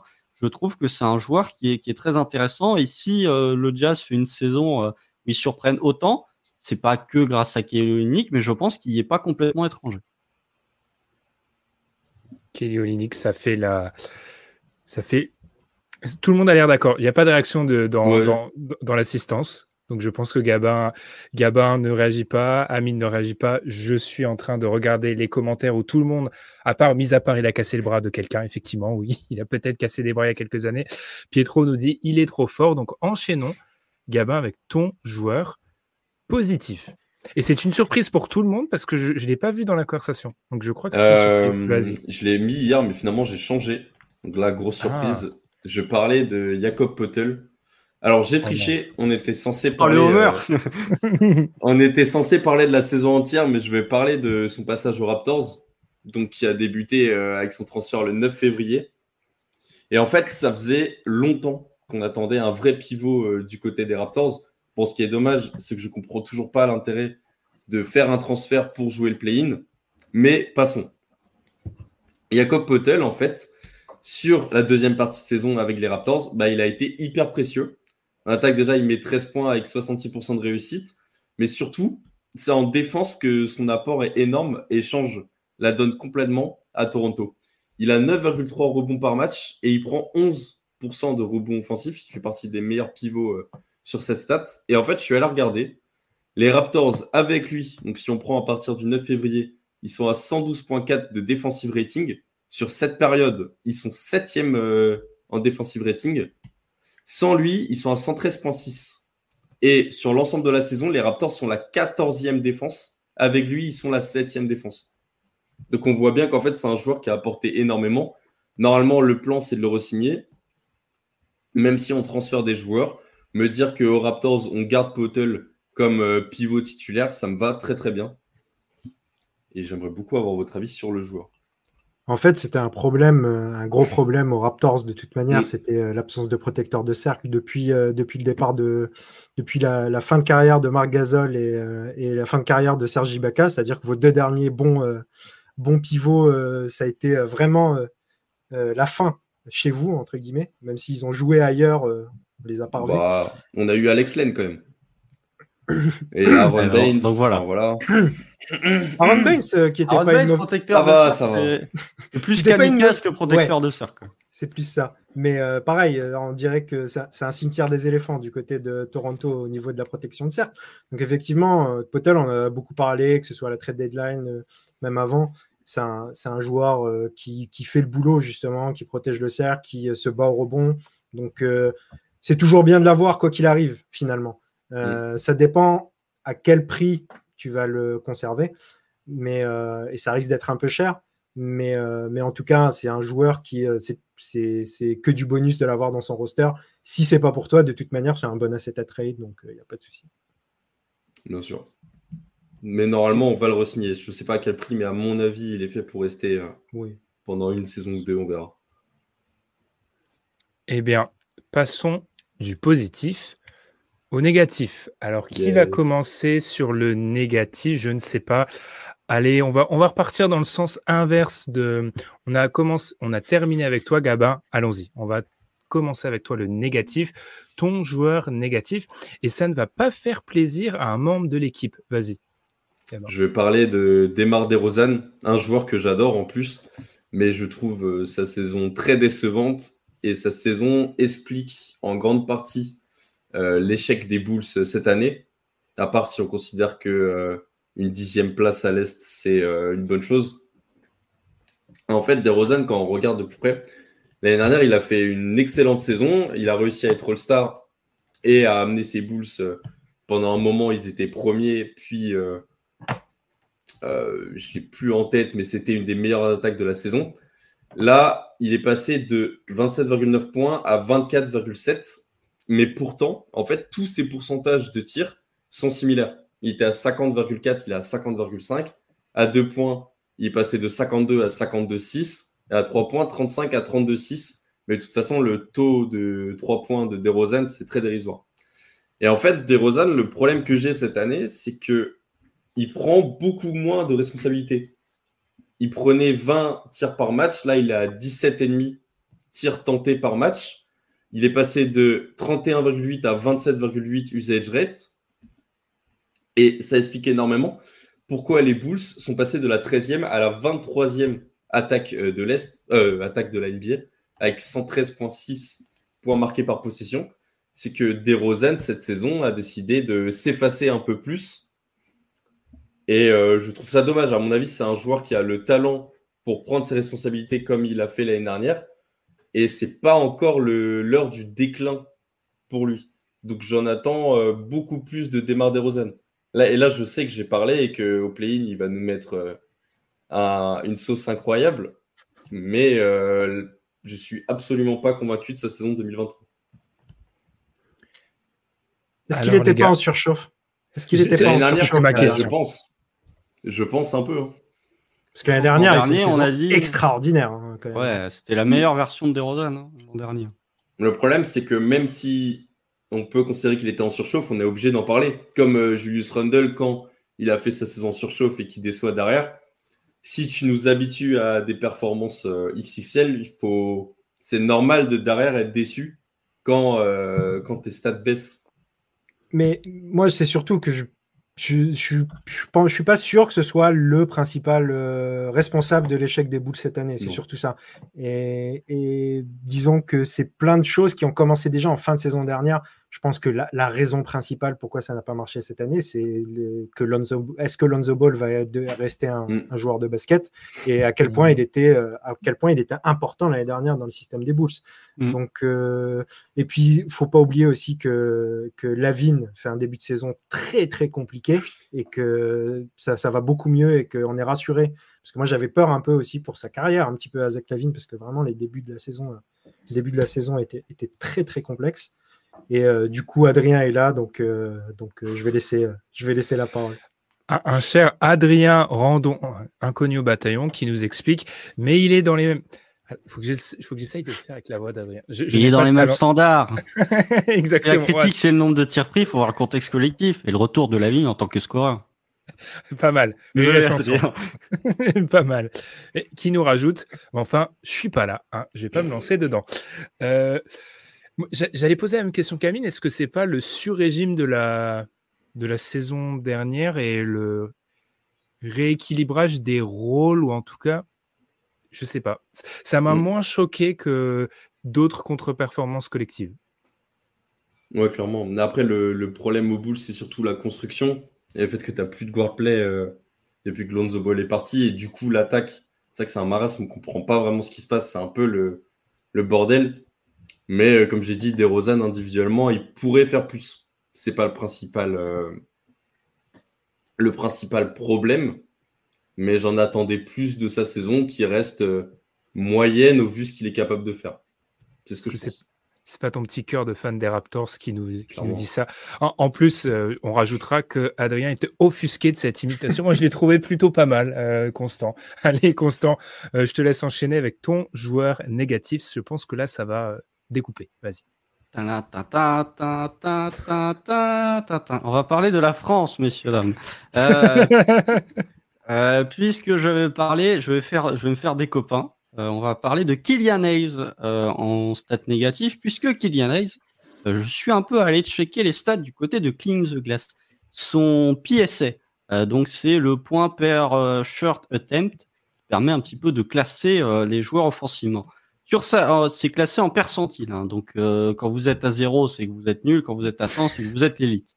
Euh, Kylian Hayes en PSA, sur sa saison rookie, il est à 0, c'est-à-dire que c'est le dernier. Sur sa saison sophomore, il est dans le 12e percentile. Sur sa troisième saison, il est dans le 9e percentile. Euh, en, en efficiency field goal, il est dans le 7e percentile. Donc, globalement, si on va checker un petit peu les stats, Kylian Hayes est l'un des, même au niveau du true shooting, Kylian Hayes est l'un des pires joueurs offensifs de toute la ligue. Et euh, ça me fait poser un débat plus large sur comment réussir à évaluer des joueurs qui sont jeunes dans un contexte, euh, dans un marasme collectif, euh, que sont les Pistons? Puisque les Pistons, j'avais envie d'en parler, mais pas de leur taper dessus parce que leur saison est déjà suffisamment catastrophique comme ça.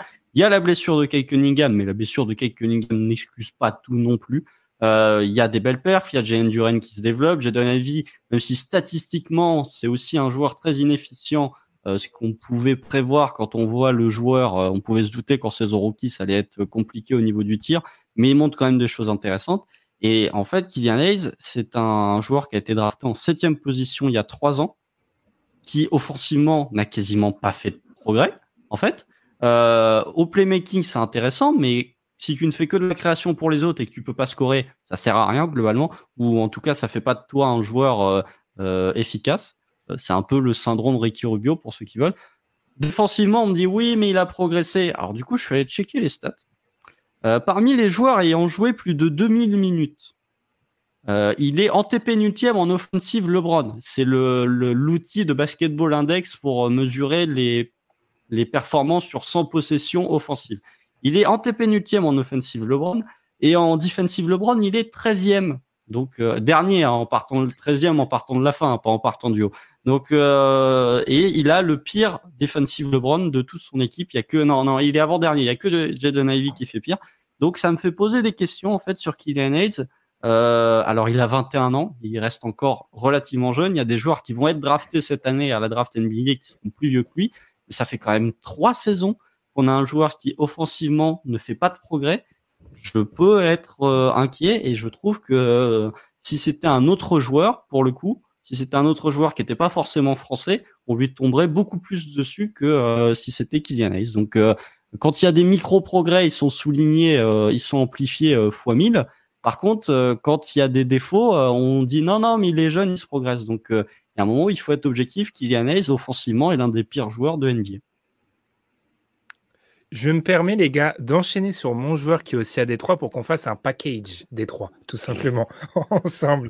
Euh, moi, je vais enchaîner sur un, partenaire de jeu actuellement de Kylian Hayes, c'est James Wiseman. Alors, c'est une double stat que j'ai qui date de ses 19 premiers matchs avec Détroit. Il est, il est un petit peu plus, mais j'ai pas réussi à l'actualiser. Euh, fréquence de post-up 23,8%, quatrième en NBA. Hein, donc, euh, James Wiseman fait beaucoup de post-up. 0,73 points par post-up, dernier en NBA parmi les joueurs qui jouent plus de 1 post-up. Donc, depuis que James Wiseman est arrivé à, Houston, à Houston, Détroit, oula, je, je mélange des équipes catastrophiques. Depuis qu'il est arrivé à, à Détroit, on a beaucoup de, tweets qui apparaissent sur ah, comparer son nombre de points bruts et son nombre de points buts. Effectivement, quand on a un usage à 20, vraisemblablement, on va avoir des stats qui vont s'améliorer. Moi, ce qui m'impressionne, c'est surtout le fait, parce que j'avais pas travaillé James Wiseman avant la draft, c'est le joueur qu'il est en année 3. Alors, il a déclaré que c'était pour lui son année rookie, c'est un peu choquant, mais le joueur qu'il est année 3 et le joueur qu'on m'avait vendu pré-draft, le joueur que je vois actuellement à Détroit, c'est un joueur qui, qui a des grosses lacunes défensives, mais abyssales, qui fait beaucoup de post-up et qui se croit parfois shooter un peu longue distance. C'est un joueur qui prend que 33% de ses tirs dans la restricted area, ce qui est pas normal pour un joueur qui a si peu de, si peu de, shoot à l'extérieur. Ses shoots à trois points, il en met quelques-uns, mais ça reste quand même compliqué. Donc moi, je ne comprends pas en fait le joueur que j'ai de face à moi. Et moi, ce qui me choque un peu, et là, ça va être une triple critique.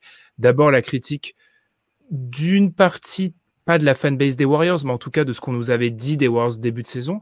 On se rappelle, on n'oublie pas certains commentaires qu'on avait eu par rapport à notre preview des Warriors où on nous avait dit mais comment vous osez taper sur les Warriors les progrès de James Wiseman qui se basait sur le match à Tokyo qu'avait effectué James Wiseman. Hein, euh, attention. Hein. Euh, mm. Deuxième chose, c'est euh, le contexte des trois parce que ramener James Wiseman alors que je suis désolé sur ce qu'on voit sur le terrain, Jalen Duran est un meilleur joueur que lui, Isaiah Stewart peut-être plus, peut-être post 4, est un meilleur joueur que lui. C'est le troisième. Bagley. Même peut-être Marvin Bagley. Ne me laissez pas commencer sur la, la raquette Bagley-Wiseman.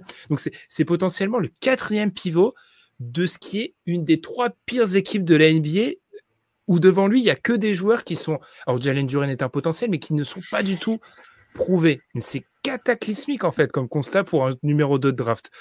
Donc, j'ai pas trop de choses à dire, les gars. Euh, Gabin, Amine, le package Wiseman Ace, qu'est-ce que vous en faites? Franchement, c'est l'avantage des équipes en reconstruction, c'est que tu peux faire des essais. Mais euh, Ace, à voir, offensivement, j'y crois plus. Défensivement, ça pourrait le faire, mais il n'est pas élite. Donc tu peux même pas l'utiliser euh, comme un Frank Nilikina dans des missions défensives parce qu'offensivement il, pose trop de problèmes et il n'est pas assez fort de l'autre côté. Et Wiseman, bah, c'est fini à mon avis. Le, truc, c'est avec son physique, à mon avis, dans une ligue mineure comme en Europe ou en Asie, il pourrait faire des choses. Et limite, je l'encouragerais à venir en Europe ou à aller en Asie exploser en fait euh, des adversaires moins forts parce que je pense que c'est le genre de joueur qui pourrait s'éclater euh, dans un autre contexte que la NBA. Je sais pas si vous voyez, mais. non, je suis désolé, Gaba. Je, rigole de Docteur Gourou, je me coupe le pied le, jour où Wiseman il, a, il a pas dit dans quel truc, parce que James Wiseman en G-League, euh, je suis sûr qu'il pourrait être dans une équipe qui gagne quelque chose. Mais oui. Mais en, Europe, tu vois. Ah, euh, je, je non, non, non, vas-y, vas-y. En Europe, moi, je suis désolé, le QI basket est abyssal. Enfin, le, si il post-up hmm. autant, c'est parce que, en fait, alors moi, je me suis dit, pourquoi il post-up autant? C'est parce qu'en fait, sur les lectures même offensives, il est pas bon. Donc, il post-up. Post-up, c'est très simple. Hein. Tu prends la balle, t'es dos au panier, tu t'enfonces le mec. Ouais, mais en, Europe, il n'y arrivera jamais. Hein. Il n'a pas le QI basket. Physiquement, hein. il est au-dessus. Même sans QI, physiquement, il est au-dessus, en fait. ah oui, ça, peut l'aider. Post. En Chine, dans ce cas-là, ouais, euh, plutôt. avec Dwight Howard à Taïwan, mais pas en Europe. Moi, je voulais revenir sur. Euh, tu as dit euh, qu'il avait dit que c'était un peu sa saison rookie, mais en fait, je crois même que c'est sa saison rookie NCAA, en fait, euh, James Wiseman, en vérité. C'est ça, c'est ça la réalité du truc. C'est que ce, c'est un, joueur qui ne qui, s'est rien passé depuis qu'il est sorti de high school et qui n'a rien appris, a probablement même régressé depuis la high school. N'a pas appris à défendre, s'est beaucoup blessé. voilà, il n'y a, a, pas grand chose à dire de plus sur, sur Wiseman, si ce n'est que nous, on y crois pas beaucoup euh, euh, dans toute l'équipe, en fait. Et euh, j'aimerais revenir quand même sur Kylian Hayes aussi, parce que c'est dramatique aussi, en fait, hein, Kylian Hayes. Hein. C'est-à-dire qu'on on, a fait des bons papiers d'ailleurs un peu partout en disant du bien parce qu'il avait un usage énorme et que finalement il y avait des, soirs où ça rentrait, donc c'était bien. Mais moi, j'ai failli le mettre dans ma stat négative dans le premier 4 quarts, Kylian Hayes, et je me rappelle bien qu'il avait le dernier true shooting de la ligue je crois qu'il a toujours le dernier. Voilà. Donc, euh, on parle d'un joueur qui, qui était censé euh, apporter. C'est-à-dire que, que il soit en deçà des attentes, c'est quand même un septième choix de draft. Qu'il soit en deçà des attentes, ok. Mais là, cette année, il a eu, euh, il a eu Dwayne Casey, il lui a dit, vas-y, tu fais ce que tu veux, et, et c'est pas terrible. Donc, effectivement, il va falloir se poser la question de, de, de, son futur NBA, tout simplement. Et petite dernière chose sur Détroit, de manière générale, euh, c'est une équipe qui fait quand même pas mal penser à mes Sixers du process parce que c'est le laboratoire permanent, un peu comme les Sixers. Donc, si ça se termine aussi bien qu'ils récupèrent Wembanyama, un talent générationnel, et que euh, ça change un peu euh, toute l'histoire de, la franchise, il faut juste que Kate Cunningham ne commence pas à avoir peur de shooter à trois points et peur d'accéder au cercle, comme c'est le cas d'un meneur qui avait été drafté par Philly à l'époque. Après, à Philly, le pivot, c'était c'était Joel Embiid, quoi. C'était pas James Wiseman. Il a été. Non, mais je veux dire, il a été drafté euh, plus tôt que s'ils arrivaient à drafter Wembanyama. Mais euh, disons qu'avec Jalil Okafor, avec Nerlens Noël, il y avait une armée de pivots aussi. Euh. Ah ouais, la confrérie des pivots à Philly, c'était quelque chose. Mm. Je pense qu'on peut refermer cette page Détroit Surtout en, mettant en avant la méfiance qu'il faut avoir sur les stats bruts de fin de saison, où il y a des joueurs qui n'ont pas le niveau, qui sont, tu l'avais déjà un peu dit, Constant, et tu l'as dit, Amine, surresponsabilisés, et ça ne veut rien dire en fait. Wiseman tourne à 15-8 en ce moment, ça veut rien dire ces 15-8 là. je veux dire, il y a un moment quand il joue au poste tout le long du match, qu'il a une quantité de shoot astronomique, pour un joueur qui n'a pas le niveau, ça, ça ne veut tout simplement rien dire. Amine, tu es le dernier qui n'a pas cité de joueur négatif, je te laisse enchaîner. Je vais parler d'un joueur dont, j'ai déjà, je tente de lui trouver un surnom euh, dont j'ai déjà parlé dans un podcast. C'est le, fameux joueur de Schrödinger, c'est euh, Gordon Hayward. Alors, d'après vous, j'imagine que vous avez regardé, mais d'après vous, combien de matchs a joué Gordon Hayward cette année? Ah, j'ai pas regardé après notre. J'ai pas regardé non plus. Euh, il en a joué 50. Il en a joué 50. Et en fait, c'est ça qui m'intéresse, c'est qu'il en a joué pas mal finalement. Il a joué 50 matchs, mais est-ce que quelqu'un est au courant que Gordon Hayward a joué 50 matchs cette saison? C'est ça la vraie question. Parce qu'en fait, euh, Gordon Hayward, qui touche, rappelons-le, 30 millions de dollars cette saison et qui en touchera 31 l'année prochaine, a joué 50 matchs, ce qui n'est pas fou, mais euh, qui est déjà pas mal pour lui. Et euh, c'est plus du tout un joueur capable d'élever le plancher d'une équipe. C'est-à-dire que lui aussi, il est dans un des pires contextes cette saison. Euh, Lamelo Ball a été absent, a, joué que 36 matchs cette saison, donc on peut s'imaginer qu'un joueur du niveau imaginé en tout cas par rapport à ce qu'il a pu montrer euh, dans sa carrière de Gordon Hayward, euh, aurait pris un peu le relais. Donc cette saison, il est impliqué euh, à 20% d'usage en attaque. C'est son cinquième plus faible taux d'usage. dans les deux premiers, il y a ses deux premières saisons à Utah quand même, et deux saisons à Boston où la responsabilité était très partagée. Donc cette saison, il a moins d'usage que les deux saisons précédentes avec Charlotte, où la Melo Ball avait quand même un, la Terry Rozier avait un usage plus important quasiment toutes ses stats avancées euh, sont dans les plus basses de sa carrière. Il tourne à 32% à 3 points. Euh, donc euh, voilà, est-ce que c'est un joueur à, 30 millions de dollars? Encore les, super décisions de Mitch Kupchak et de Michael Jordan. Ça avait l'air d'être une bonne idée au début, mais je pense que Gordon Hayward n'est plus le joueur qu'il était. Et que le prix qu'il le coûte est vraiment trop élevé.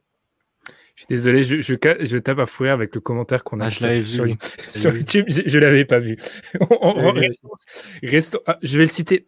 Certains nous écoutent en, podcast, je le citerai juste comme ça. Wiseman, quand il jouait avec des mecs aussi intelligents, j'aimerais pas le finir, que Curry et Draymond, c'était tellement choquant. Visuellement, on aurait dit Kev Adams.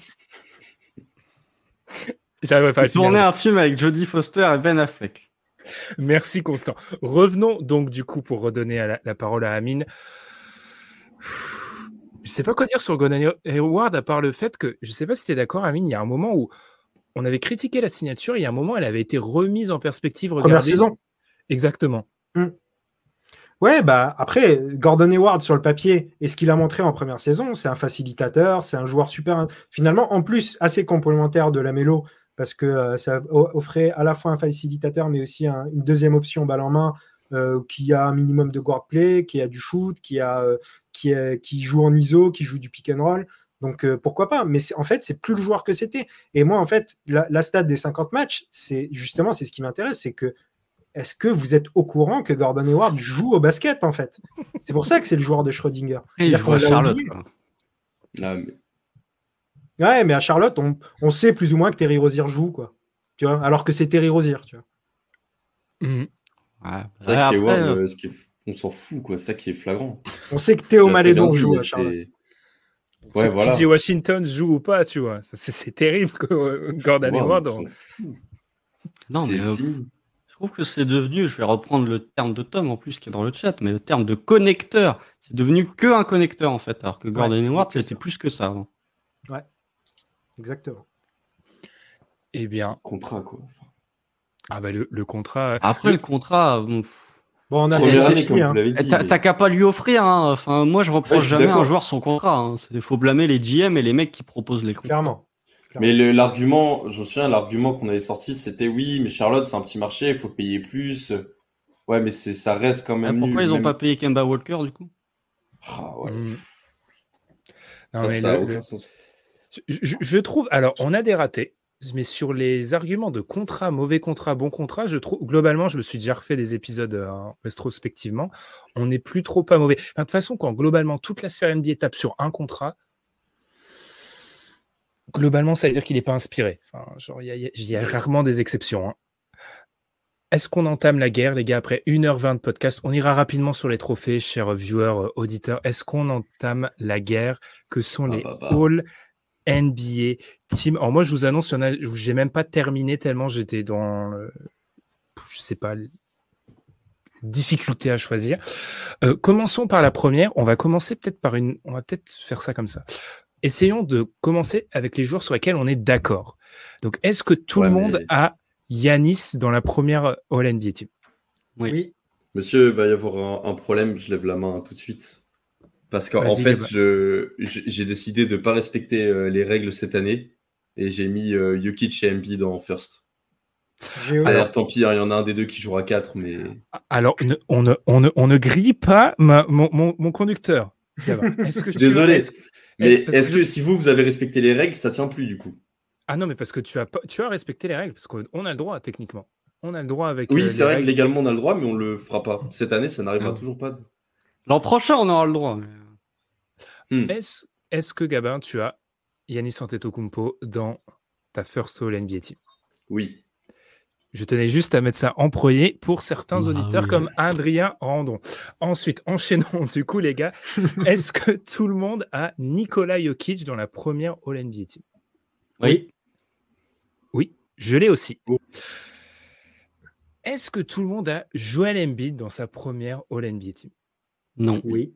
Oui. Eh bien, Constant, euh, qui as-tu du coup? C'est honteux, euh, nous écrit un cher Adrien Randon. Je- je- je- Ce qui est honteux, c'est votre classement du DH20, monsieur. Euh, enchaînons. du coup, Gabin, qui as-tu sur les. euh, Constant, qui as-tu Décidément, Dur, qui hein. as-tu qui as-tu sur les, por- les postes de forward, Constant? Non, mais j'ai respecté la règle, j'ai mis un pivot. J'ai mis un pivot. Donc voilà. Du coup, j'ai mis Jason Tatum à côté de Yanis Antetokounmpo dans la first. Puisque du coup, j'ai raisonné vraiment en disant on prend qu'un seul pivot. Sinon, oui, genre, si on avait raisonné en, en disant on s'en fout des postes comme l'an prochain, j'aurais mis Jokic et Embiid dans la first. Mais là, du coup, Mm. j'ai respecté la règle, j'ai mis Jason Tatum. Basculons, du coup, les gars, sur. Et là, c'est la guerre. Là, clairement, là, c'est maintenant Ouais. où tout se joue. Là, c'est c'est vraiment. euh, Oh, first team, non. Vas-y, dis les noms, mais à mon avis, ça va. hein. Ah, Le si. truc, c'est que, le truc, c'est que du coup, on se base sur moi. Je suis, pas en train, je suis en train de me dire que c'est moi, du coup, qui va prendre la flamme au début. Je sais pas. Est-ce que vous avez Stephen Curry Oui. Non. Bon, allez. Ah et Moi, il n'y a rien qui me choque, hein, quoi qu'il arrive, en vérité. Et, donc, Jokic est le MVP pour Constant, dit Pietro. Peut-être, attention, on ne sait pas. Alors, je vous dis, grosse surprise, restez. Teasing. Euh, est-ce que vous avez dans la First All NBA Team chez Gilius Alexander Oui. Non. Donc, j'ai la, donc en fait, j'ai la même camine, d'accord. Ça commence déjà, ça commence déjà très très bien. Euh, du coup, on va, je vais commencer par toi, Gabin. T'as qui sur euh, les postes d'arrière pour la First All NBA bah, Du coup, j'ai Curry et j'ai euh, Luka Doncic, malgré le bilan collectif. Exactement. Est-ce que c'est ton argument premier? Vas-y. Est-ce que c'est le, le, juste le simple niveau du joueur qui a fait ça? Totalement. Il, est, il est au-dessus et pour moi, le problème des, Mavericks sont la défense et l'effectif construit autour de lui qui n'est pas euh, suffisant. Il mérite, malgré euh, les résultats catastrophiques, d'être first team. Je veux dire, le, un joueur qui met 32 points par match euh, mérite tout à fait d'être first team, peu importe ce qui se passe autour. Du coup, chez Gideus Alexander, il met 32 points par match, il n'est pas dans la first. Bah, je peux pas spoil, mais il est, il est pas loin. Vas-y, je, je totalement spoil. Constant, du coup, tu as qui sur les postes d'arrière de la first? Ah J'ai Luca. Pardon, SGA, il est à 31.4, monsieur. Ah il n'est pas à 32. Ça change tout. Ah, ah, ah. Ça, change tout. Euh, non, moi j'ai Luca Doncic et j'ai euh, chez Gilius Alexander dans la first. Euh, parce que Luca Doncic, on peut lui taper dessus, mais à un moment, il faut quand même savoir que les Mavs sont en 5-10 quand Luca Doncic ne joue pas. Ça n'aide pas. Euh, sachant que j'ai pas le bilan des Warriors sous les yeux quand Steph ne joue pas, mais je sais qu'ils sont en 29-26 quand Steph joue. Vu qu'ils sont en 43-38, ça fait 14-12. Euh, Donc c'est pas le même bilan que les Mavs sans Luka Doncic, euh, ça change. Et pour Shagidius Alexander, en fait, bah déjà il a joué 13 matchs de plus que Steph Curry. c'est lui qui porte pour le coup toute son équipe sur ses épaules. Je dis pas que Steph porte pas les Warriors, mais c'est vraiment, euh, tu enlèves chez Gius Alexander, on a vu ce que ça a donné. Quand tu enlèves chez de cette équipe, ça perd contre les Hornets, ça gagne de justesse contre les Pistons. Enfin, c'est vraiment le marasme absolu. Et euh, voilà, je récompense un joueur qui a joué plus de matchs, qui a des statistiques qui sont en termes de points qui sont plus élevés que Steph. En termes de true shooting, Steph a tellement le tir à trois points qu'il sera au-dessus. Voilà. Et en termes de bilan, il y a trois, non, il y a quatre victoires d'écart entre euh, Steph et enfin entre les Warriors et le Thunder. Donc je récompense un joueur qui a joué plus de matchs et qui pour moi est vraiment plus valuable que euh, Steph Curry. Et en termes de niveau de jeu, défensivement, je ne veux pas taper sur Steph parce que je trouve que c'est un défenseur qu'on sous-estime, mais défensivement, c'est quand même euh, plus sérieux que ce que propose Curry du côté de chez. Et pour Doncic, même si tout le monde l'a, je trouve qu'on lui... La saison des matchs, si elle est ratée, euh, la personne à blâmer, vraiment la dernière personne à blâmer, c'est Luca Doncic. Donc pour moi, ne euh, faut pas non plus euh, le, le, rétrograder à cause de ça. Amine, je te laisse enchaîner du coup. Défendre notre, j'ai envie de dire notre backcourt des coups. Vas-y, Amine. Donc nous, du coup, on a Curry et, et chez Giljus Alexander. le truc, c'est que j'entends ce que tu dis constant pour, pour Stephen Curry. Moi, pour moi, c'est le premier nom que j'ai posé dans ma, dans ma first team, dans le sens où effectivement, il y a l'argument nombre de matchs qui peut rentrer en ligne de compte, mais en revanche, je ne suis pas d'accord sur le côté valuable, dans le sens où c'est pas la même manière d'être valuable. Euh, du côté de Curry, on a un joueur qui offre, euh, qui est valuable aussi en, en comment dire, en, en, permettant aux autres joueurs d'être meilleurs, justement, grâce à sa présence, et pas seulement par un héliocentrisme balle en main. Euh, on a vu les limites de l'héliocentrisme balle en main justement chez Doncic. Alors, pour moi, l'idée là-dedans, donc du coup, c'était Curry, je l'avais choisi tout de suite en premier. Derrière, j'avais trois joueurs, moi, qui étaient difficiles de, départager. C'était Shea, qui fait une saison de MVP euh, à OKC. C'est euh, Damian Lillard, qui fait une saison de MVP à Portland. Et c'est Luka Doncic, qui fait une saison de MVP à Dallas. Chacun de leur côté, dans des équipes, Portland et Dallas, qui sous-performent. Et euh, OKC qui a surperformé et surtout qui termine devant au bilan. Donc au final, c'est comme ça que j'ai choisi. C'est euh, euh, le côté équipe finalement qui m'a fait mettre chez devant Lillard et devant Doncic. Je n'ai rien à ajouter. Tu es mon meilleur défenseur, Amine. C'est magnifique ce que tu m'as proposé. Non, je, dois avouer que ça a été le choix. Alors, une fois que j'ai décidé de Je sais pas vous, pour les autres qui l'ont fait, mais une fois que tu décides de mettre Jokic et Embiid dans la première, c'est le choix le plus difficile après. Qui mettre euh, à l'arrière euh, en, première équipe? Du coup, les gars, enchaînons peut-être et restons à l'arrière. Tiens, pour la deuxième équipe, euh, voyons si Amine et moi, on est vraiment connectés à ce point-là. du coup, logiquement, j'imagine que on a tous les deux Doncic dans la, dans la deuxième. Est-ce que, les gars, vous avez Damien Lillard dans la deuxième? Oui. Oui. Non. Du coup, Constant, qui as-tu à l'arrière dans la deuxième équipe? Et je te laisse défendre, du coup, pourquoi tu as ces joueurs-là. J'ai Donovan Mitchell dans la seconde ah. team. Euh, parce que Donovan Mitchell. Alors, je vois, je vois Alex qui dit euh, euh, quand je vais parler de Lillard, ça doit être particulier vu les résultats de Portland sur lui. On va arriver au cas de Lillard. Mais je trouve que Donovan Mitchell, on l'a quand même beaucoup mentionné en début de saison. Puis il est passé sous les radars, alors qu'en fait, Donovan Mitchell, c'était l'élément qui manquait réellement à ces cases pour devenir bah, au niveau qu'ils sont euh, actuellement, à savoir une équipe avec l'avantage du terrain en playoff. Je trouve que la saison de Donovan Mitchell, euh, elle est quand même extrêmement solide.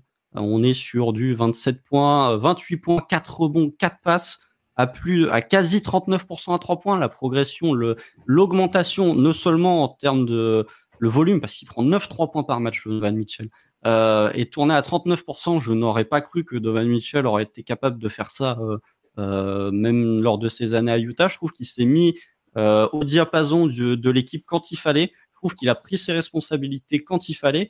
Et je sais que Tom va m'arracher les yeux pour dire ça, mais il y a un moment où Donovan Mitchell a joué 68 matchs et il faut, enfin, je suis, pour moi, il faut récompenser quand même le bilan. Il y a une limite.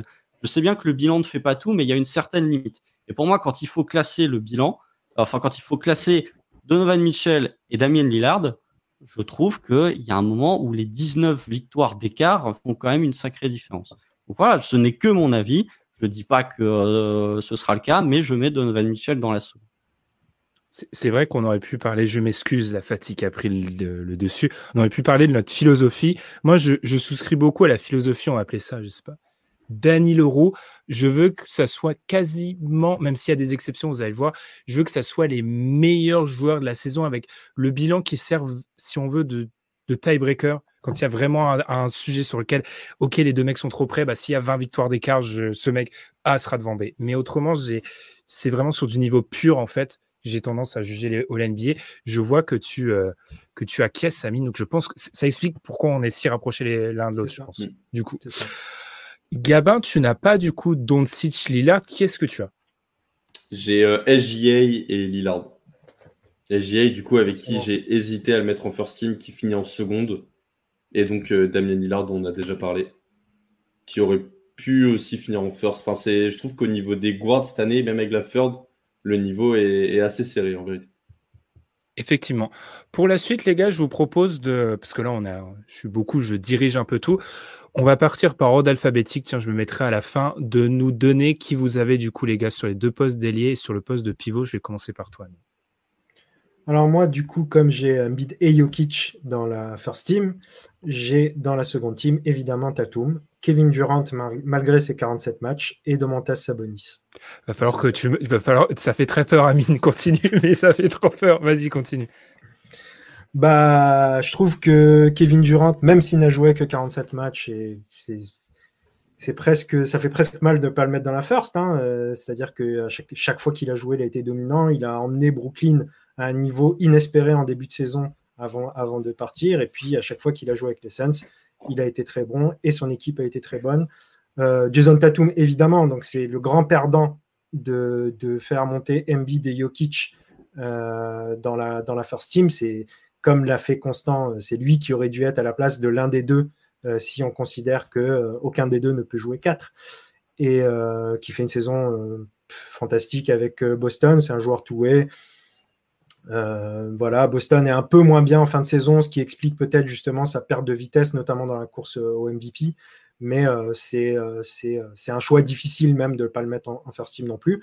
Et puis Sabonis, évidemment, si du coup Embiid et Jokic sont dans la first, donc le troisième meilleur pivot cette saison en NBA, c'est Domantas Sabonis. Ça aurait pu se discuter avec un autre pivot qui est dans ma, third team, mais je pense qu'avec les résultats collectifs justement et de ce qu'a apporté Sabonis dans, dans, le projet Kings, il méritait cette place.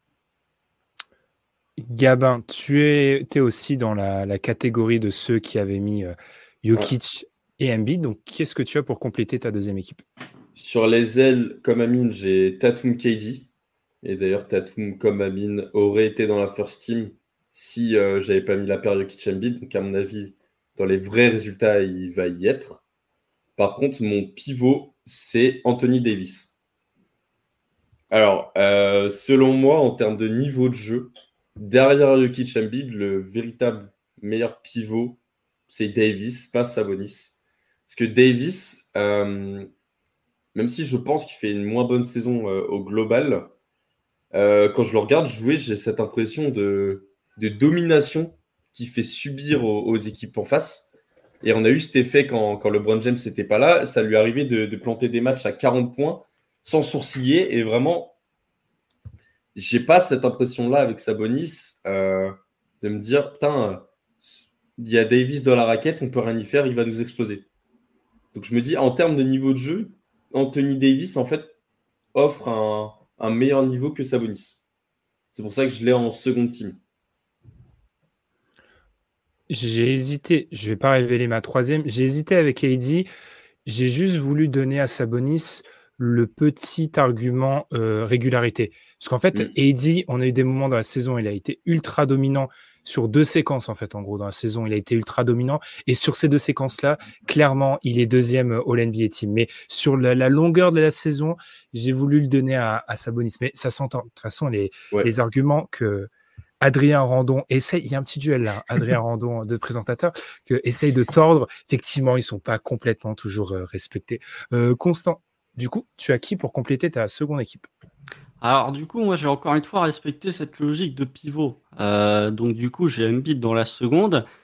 Si on avait triché, mais comme cette saison il n'a joué que en pivot, j'aurais mis Domantas Sabonis, mais comme il a joué que pivot, j'ai mis Anthony Davis parce que même s'il est considéré comme un pivot, tu peux le décaler au poste 4. Et dans ma NBA Second Team, ça va déjà faire euh, râler les gens dans le chat, j'ai Jalen Brown. Parce que euh, Jalen Brown, Jalen Brown, il fait une saison en 26-7-3.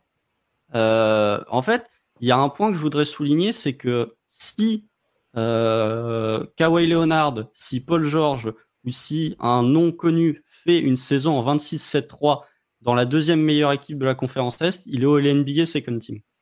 Donc c'est pas parce qu'il s'appelle Jalen Brown qu'il faut pas le mettre dans la, All NBA Second Team. Euh, voilà, après c'est que mon avis encore une fois, mais je trouve que Jalen Brown a joué à un niveau All NBA cette saison. On l'a vu quand Tatum avait des coups de moins bien ou quand Tatum était absent, Jalen Brown a su prendre euh, ce, step qu'il fallait. Donc moi, je récompense la saison de Jalen Brown. Et euh, du coup, oui, j'ai euh, du coup ma, second team, c'est Curry, Mitchell, Jalen Brown, Anthony Davis et Joel Embiid. Parce que Anthony Davis, je voudrais quand même souligner là où ça peut faire la différence avec Domantas Sabonis, c'est déjà quand Anthony Davis est en 26-12. Et surtout, il y a l'aspect défensif qui, pour le coup, chez mmh. Domantas Sabonis n'est pas du tout présent. Hum, je trouve qu'Anthony Davis, pourtant, Dieu sait que je l'ai taclé euh, durant euh, euh, toute l'intersaison. Je trouve que ce qu'a fait Anthony Davis défensivement, tu vois que il y a une équipe des Lakers quand Davis est dedans défensivement, il y a une autre équipe des Lakers quand Davis est pas dedans défensivement. Donc oui, en plus avec les absences de LeBron où il a supporté les Lakers, les Lakers qui vont mieux en plus en termes de bilan, oui, je mets Anthony Davis dans la seconde, même si si on avait triché, j'aurais mis Sabonis à sa place. Bah, sur ce débat qui est, je pense, clos, en tout cas qui est clos, c'est vraiment cette question du meilleur joueur des Lakers sur les dernières semaines. Il y a pas, bon, LeBron était blessé pendant une partie, mais euh, euh, enfin, à l'entame des playoffs, si on me demande qui est le meilleur joueur des Lakers, je pense que je réponds Anthony Davis, quoi. Ce qui est euh, une semi-révolution, quand même. Parce que c'est un joueur qu'on avait bien tapé dans le DH20, quand même, si on s'en souvient assez. Enchaînant avec la troisième, alors là, je, les gars, je, me permets, Gabin Constant, je veux juste voir à quel point Amine et moi, ça fait peur, du coup. Donc, du coup, je veux juste vérifier. D'Aaron Fox, Amine? Non. Ah, c'est bon, enfin. Bon, ok, je suis rassuré. Euh, du coup, bah, je vais donner mon bac court. D'Aaron Fox, euh, Donovan Mitchell. Est-ce que quelqu'un a les deux mêmes pour terminer, les gars? Ok, du côté de, Gab. Euh, tu as qui sur ton bac court, Constant, pour terminer la troisième? Bah, du coup, j'ai dit Aaron Fox et Damien Lillard. On a globalement les, les six mêmes guards. Hmm. Hmm. Amine euh, Moi, j'ai évidemment Donovan Mitchell, qui euh, tous les arguments de Constant étaient, étaient très justes. Hein. C'est le premier nom que j'ai coché. Et après, pour le deuxième guard, moi, ça a été un peu plus dur. J'ai hésité justement avec Fox. J'ai hésité à mettre James Harden, à faire le homer, et j'ai choisi Jalen Bronson. Ah, alors on avait une, une, il y avait une, une, espèce de propagande dans le chat pour euh, Jalen Bronson. Vas-y du coup, Amine. Bah, il fait une saison extraordinaire et pour moi, c'est le leader des Knicks. Alors, spoiler, je n'ai pas mis deux Knicks dans mes All-NBA, donc euh, concernant Julius Randle. Et du coup, l'idée, c'était de, pour moi, il est encore plus important que ne l'a été Randle. Et du coup, j'ai voulu le récompenser, quitte à justement sortir euh, Arden en tant que Homer de, de ma third team et euh, à ne pas mettre Fox qui fait quand même une saison exceptionnelle. Donc c'était dur. on, peut, on pouvait même considérer Morant, disons que c'est ce qui s'est passé récemment, qui a un peu euh, gâché sa saison. Il aurait été considéré en tout cas dans, dans, dans, les choix. Du coup, moi, c'est Bronson et Donovan Mitchell qui, qui fait presque une saison calibre MVP aussi. Hein, c'est pareil. Hein. il, est, il, fait une saison extraordinaire, hein, Donovan Mitchell. Comme quoi, les guards, c'est vraiment très compliqué cette mm. année. Moi, Bronson, c'était le septième, pour être honnête, avec nos, amis dans le, dans le chat, c'était le septième. Il y a juste un moment, Constant était très, complet, euh, très complet sur Donovan Mitchell, et la saison de D'Aaron Fox, j'avais eu du mal. J'ai essayé de chercher les arguments pour Bronson, qui est, comme tu l'as dit, le leader des Knicks, et qui a, je pense qu'il y a aussi ce comparatif avec ce qu'on a vu des Knicks à la main ces dernières années, où là, on a enfin un meneur qui est capable de calibrer cette équipe et qui, en plus, la progression qu'il a su montrer euh, Fox justement, Jalen Bronson m'a fait hésiter. Mais la saison de D'Aaron Fox est, euh, est trop forte. J'ai eu un peu, pendant que j'ai fait le classement, je me suis dit que du coup, j'ai peut-être, je vais contre mon argument premier. J'ai peut-être trop tendance à bonifier la saison collective, euh, collective pardon, des Kings en mettant D'Aaron Fox, mais je trouve qu'il a trop sa place sur l'aspect dominant et sur simplement ce qu'il a réussi à faire offensivement. Je donne peut-être un peu moins d'importance sur la constance sur l'aspect défensif sur la NBA. C'est peut-être du 66-33, je pense, dans la manière de compter. Je pouvais pas me permettre de pas mettre D'Aaron Fox, tout simplement. Euh, les gars, allons sur le du coup, puisqu'on est un peu tous d'accord, on a les mêmes joueurs, mais on change l'ordre. Allons du... le, le, commentaire d'Adrien parce que je suis totalement d'accord avec lui. Il était 7-8e. Oui, il y a Jrou, est dans la discussion. Il y a Jrou. Clairement. La saison de Jrou Holiday. Mm. Un certain Adrien Randon, qui, je pensais, n'aimait pas trop les Bucks, euh, nous dit mention Jrou ici aussi. pas sûr qu'il aurait fait le cut, mais pour le principe, oui, Jrou Holiday, qui est un joueur qu'on retrouvera dans les premiers rôles en, en playoff, on pense. Euh, les gars, du coup, on va faire la même chose, tiens, mais ordre alphabétique inversé, vous avez qui sur le front de court? Allez, Gabin, tu commences. Euh, poste 3, LeBron James. 4, Laurie Markkanen. Et 5, du coup, euh, Damanta Sabonis, que j'ai pas mis avant. Voilà, LeBron, je trouve qu'il fait une saison euh, énorme. L'année dernière, il était un peu décevant avec les Lakers. Cette année, je le trouve vraiment au niveau. Il a réussi à porter une équipe faible au début de saison, maintenant plus équilibrée. Mais il arrive quand même à, à sortir de gros standards. Enfin, il me semble. Ouais, il a faut que je retrouve ses stats. Désolé. 29 et quelques. 28, 8. Euh, ouais, 28 points à 8 assists euh, par match. Donc, tout simplement énorme. Et donc, euh, ça me paraît légitime. Après, j'ai hésité avec Jimmy Butler et Kawhi Leonard. Mais pour moi, pour la third team, LeBron James, c'est un cran au-dessus de ces deux-là.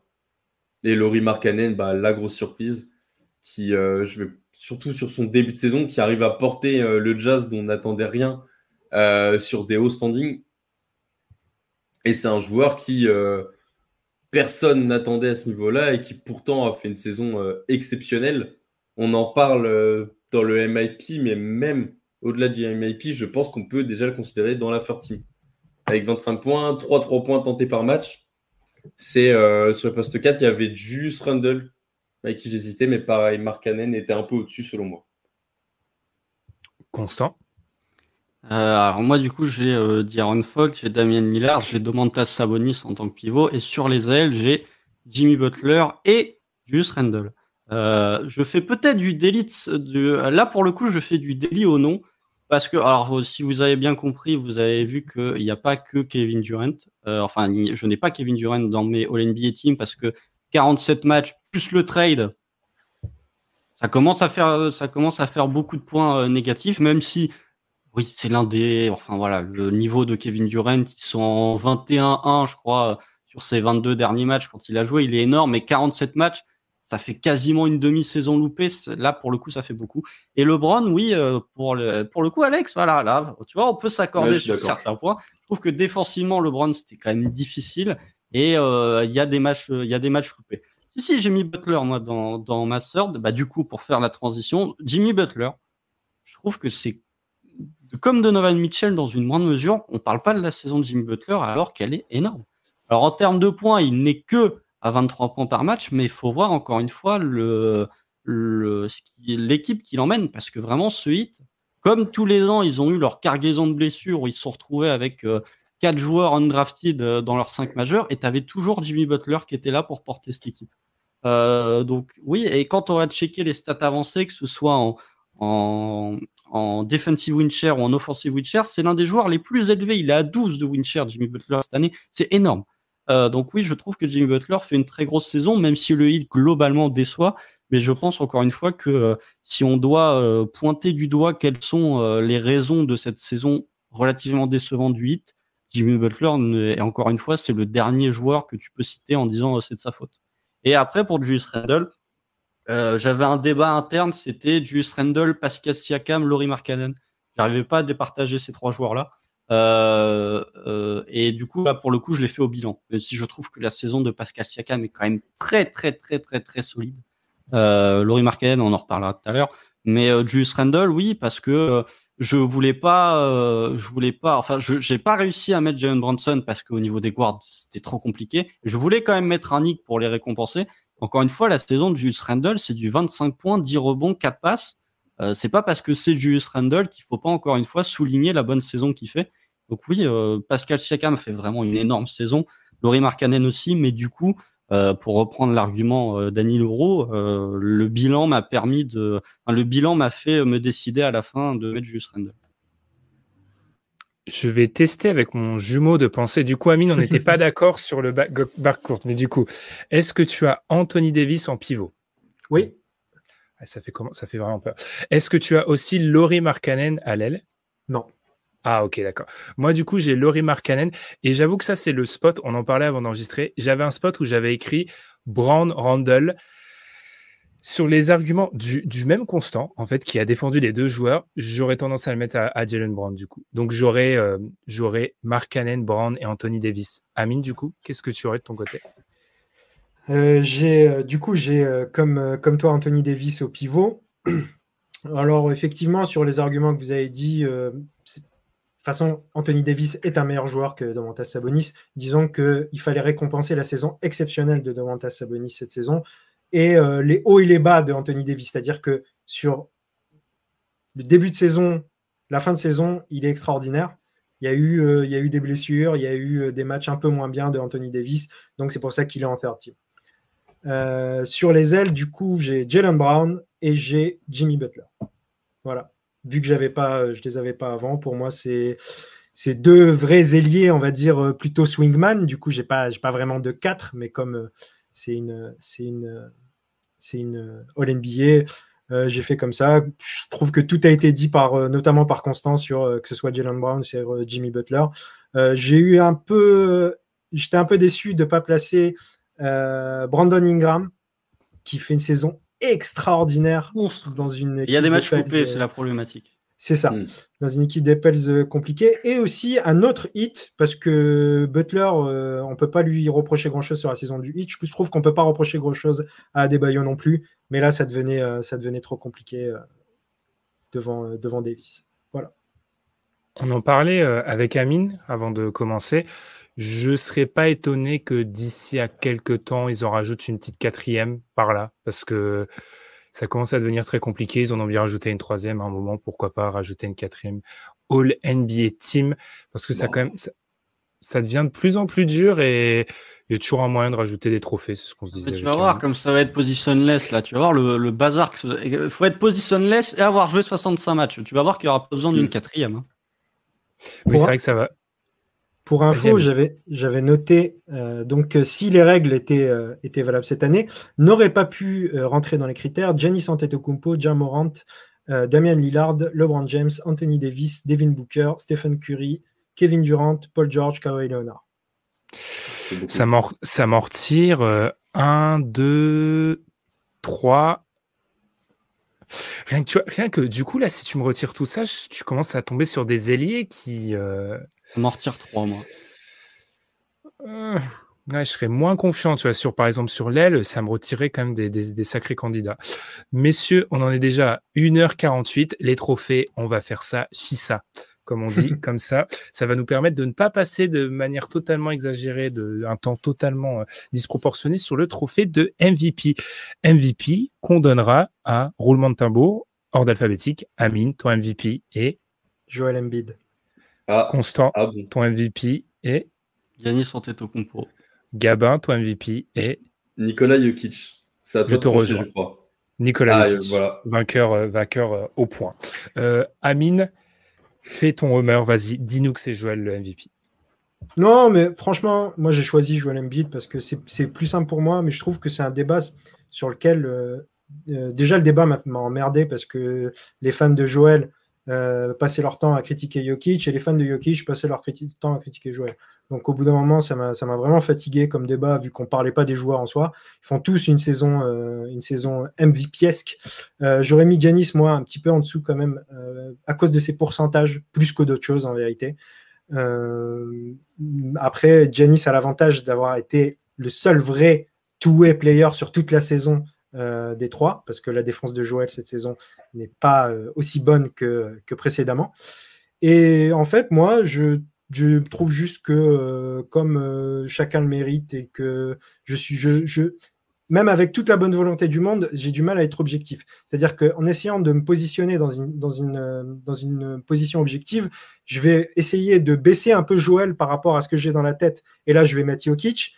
Et, et je, je, me dis qu'aussi, c'est parce que j'essaie d'être trop objectif peut-être que je, je, vais mettre Jokic. Donc je me suis dit, autant faire le homer là pour le coup. Joël mérite le MVP autant que, que, les deux autres en vérité. Du coup, je mets Joel Embiid parce que je fais le homer. Il y a Loïc qui nous, qui nous euh, a laissé un petit commentaire. J'aime bien quand la défense est rentrée dans le débat, d'où ça joue dans la course au MVP. Ça, euh, moi, je maintiens mon argument euh, que j'ai depuis que je regarde la NBA.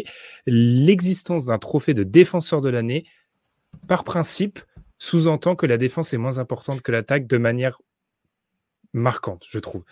C'est un peu le même délire qu'en NFL. Si tu as un trophée de défenseur de l'année, tu sous-entends que les défenseurs sont moins légitimes d'avoir le MVP. C'est le même débat. En NFL, tu as un trophée d'Offensive Player of the Year aussi, pour que les wide receivers puissent ne pas avoir le MVP. Oui, c'est vrai, c'est vrai, Constant. La, comparaison n'a pas le sens que j'espérais. Mais pour moi, la présence du défenseur de l'année sous-entend que la défense a moins d'importance que l'attaque de manière assez marquée. Euh, Constant, Parle-moi de Janis, vas-y. Non, mais moi, je l'ai déjà dit quand on a fait la FAQ, que ce soit Nicolas Jokic, Joel Embiid ou Yanis Antetokounmpo, pour moi, les trois méritent. Donc, euh, qu'il le donne à Jokic, qu'il le donne à Embiid ou qu'il le donne, euh, bon, ils vont sûrement le donner à un des deux, mais euh, qu'il le donne à ces deux-là, moi, je serais très content, hein, très honnêtement. Hein. Jokic est mon joueur favori. Joel Embiid, sa saison est quand même assez monstrueuse, mais je trouve que, en fait, Yanis a été pris pour acquis alors qu'en fait, c'est le meilleur. C'est le meilleur joueur de la meilleure équipe de NBA. Et il y a un point que je voudrais souligner, c'est que il est arrivé au stade LeBron où euh, on le mentionne même plus, alors qu'en fait c'est le meilleur. Et défensivement, parce qu'il n'y a pas que lui défensivement sur ses box, il y a Joe Holiday, il y a Brook Lopez, c'est toute une équipe qui est euh, entourée autour de Giannis Antetokounmpo. Mais en fait, si on prend le, le... ce qui fait que Giannis Antetokounmpo n'est pas dans la course MVP, c'est qu'il n'a pas envie en fait d'y être parce que Bud le fait jouer 32 minutes. Si on prend les statistiques pour 36 minutes de Giannis Antetokounmpo, c'est 35 points, 13 rebonds, 6 passes. Et là, pour le coup, il a rien à envier euh, en termes de stats à Joel Embiid euh, ou même à Nikola Jokic, même s'ils sont dans un registre différent. Donc pour moi, euh, en fait, Giannis Antetokounmpo, c'est pas parce qu'il l'a déjà été deux fois, c'est pas parce qu'il est pris pour acquis qu'il faut pas ne qu'il faut pas lui donner le trophée de MVP. Alors encore une fois, ils le donneront pas à Ganis et ça me pose aucun problème si on le donne pas à, enfin, si on le donne pas à Yanis, ça, me pose aucun problème que tu le donnes soit à Jokic, soit à Embiid. Moi, personnellement, je le donne à Yanis parce que euh, il fait encore une saison absolument monstrueuse. Encore une fois, on parle du côté valuable. Il y a un moment où les Bucks étaient en 22-2 quand Giannis jouait sur les 24 dernières matchs où, où jouait. Donc, euh, il est euh, absolument monstrueux. Il est dans une très bonne équipe, effectivement, mais euh, on prend un peu trop pour acquis Giannis Antetokounmpo. J'ai bu tes paroles, Constant, mais je le donne quand même à, à. Je ne sais pas si c'est le même argument, Gabin. Alors déjà, j'aurais tendance, et pourtant on connaît mon amour pour, euh, pour Yanis, à le mettre peut-être un cran en dessous de Jokic et Embiid, même si je suis d'accord. En fait, dans l'idée du trophée du meilleur joueur de la NBA, pour moi, le débat est plié. C'est le meilleur joueur de la NBA. Mais par contre, sur le côté valuable, je tiens quand même, et c'est pour ça que je donne le petit avantage à Jokic sur la fin, c'est que je trouve qu'on a tendance à trop glorifier les coéquipiers de Nikola Jokic et je trouve que cette équipe, et ça je sais que c'est un truc que je partage peut-être avec euh, Amine, je trouve que cette équipe de Denver sur notamment un, contexte playoff, je pense qu'on va être surpris dans le mauvais sens. Et moi j'ai tendance à le donner à Jokic sur cet argument-là, parce que je pense que et c'est vraiment le dernier des arguments parce que je trouve qu'ils sont très près l'un de l'autre sur le côté purement valuable et statistiquement ça se retrouve au niveau notamment des offensive ratings. Les Jokic fait des Nuggets une meilleure équipe. Il a un plus grand impact notamment et bien évidemment offensivement sur l'impact euh, de l'équipe. Et je trouve que la différence défensive, d'abord si on prend en compte le fait que je ne donne pas trop de valeur à la défense, est pas assez importante pour refaire basculer ce, cet apport euh, offensif. Je tiens juste à dire que c'est une des courses les plus difficiles que j'ai eues de mémoire. Je trouve que c'est une course vraiment difficile cette année. Et je tiendrai juste à dire une chose. Je ne trouve pas que l'argument des trois euh, des MVP de suite pour Jokic rentre en considération. Enfin, je sais que ça a été beaucoup mis en avant, mais pour moi, ça rentre pas. Ça. Amine? Moi, je, je suis d'accord sur le fait que ça rentre pas en considération. Par contre, ce que j'ai envie de faire rentrer en considération d'un point de vue historique, parce que tu as parlé, par exemple, de Lebron, de Lebron à l'époque où on, on l'oubliait, tu vois, constant. Et ça a été le cas aussi bien avant. Ça a été le cas avec Michael Jordan, qui aurait pu l'avoir plus que ce qu'il a eu à une Il en a certaine cinq époque. quand même, hein, c'est pas mal. Ouais, mais que Karl Malone en est deux pendant la dynastie Jordan. Ah, il, en a, euh, il en a notamment- une. La- le deuxième MVP, c'est le lockout. Oui, Jordan a pris sa retraite. Ah oui, c'est vrai. Oui, oui, tu as raison, excuse-moi. Mais n'empêche que Karl Malone a un MVP sur une saison en 69-13 des Bulls, je crois, en, Mm. en plus, euh, avec un Jordan hyper dominant. Et j'ai envie de dire que c'est pas le fait que Jokic ne le mérite pas, mais moi je suis plutôt content que après les trois saisons que vient de faire Joel Embiid, j'aimerais bien qu'il soit Mm. récompensé par un MVP Oui. et pas seulement Ah. celle-ci.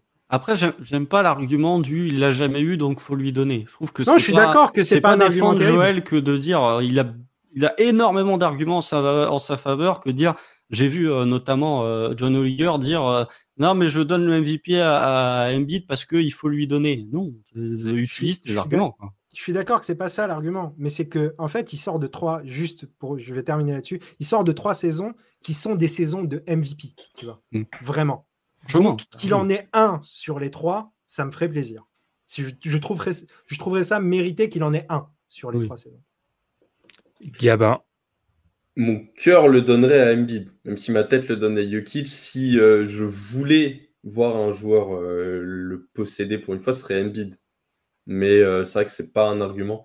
Après, j'ai mis Jokic pour euh, les mêmes arguments que toi, Ben, c'est-à-dire que son équipe, euh, il n'a pas le même roster que, que Yanis, clairement pas.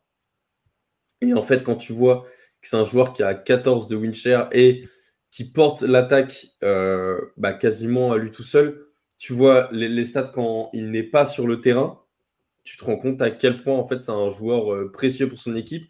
L'équipe qui ne pourrait pas survivre sans lui, en tu as envie de lui donner. Alors que Embiid joue quand même avec, euh, avec Harden et Tobias Harris, ils sont au-dessus que Murray et Gordon. Harden, oui. Harden, oui. euh, Tobias Harris, Ouais, Aaron Gordon. Aaron, euh, Aaron Gordon, euh, moi, j'ai- Il fait une je suis un- ouais. Je suis- je suis pas un hater de Tobias Harris, mais je veux bien l'échanger pour le coup dans le système euh, Philadelphie euh, Mm. Aaron Gordon. Après, faire attention les stats. euh, Je suis d'accord avec toi, Gabin. Le seul truc, c'est que, et c'est là, c'est la limite des stats, c'est que quand on regarde le, le banc, et c'est pour ça que je suis très, très, très, très, très, très sceptique sur les Nuggets en playoff, le banc des Nuggets aide bien les stats on-off de, de Jokic, c'est vrai aussi. Après, à Philly, c'est pas beaucoup mieux non plus. Ah, mais le, le- En, en fait, on-off c'est sur un- le pivot, En fait, moi, c'est pour moi la différence sur Jokic, et c'est là que je donne des points à Jokic, c'est Harden, en fait. Oui. Le deuxième meilleur joueur de l'équipe, Jokic n'a pas l'ombre de ça, en fait, pour moi. Ah non. Et c'est ça qui fait la différence. Niveau trophée, les gars, on continue avec lequel du coup? Lequel vous intéresse Ah, le plus après? Le rookie de Ça l'année hein. Euh, c'est- euh, pas, celui- c'est pas celui qui a été plié le plus tôt en fait. Parce qu'il est plié, il est Ah, plié ça, depuis euh, quand? Bah, euh, début novembre. Ouais, Ok, donc Pablo, Pablo, Pablo, Pablo. Euh, question Paolo. suivante. Du coup, euh, Pablo. oula, je, je, je Pa- fatigue. les Pablo Ah. Paolo. je fatigue les gars. Pourquoi j'ai vraiment écrit Pablo dans mes dans les Après, on aurait pu citer quand même euh, Christian Coloco, mais c'est en- enchaînons, c'est pas grave. Non, Non, on aurait pu à l'unanimité. Williams. Voilà, Jalen Williams est deuxième pour nous tous, on est d'accord aussi. Ouais, bah, troisième, Walker Kessler. Euh, on je va- mets on va- Ke- Kessler deuxième quand même. Keegan Murray, moi je mettrais troisième.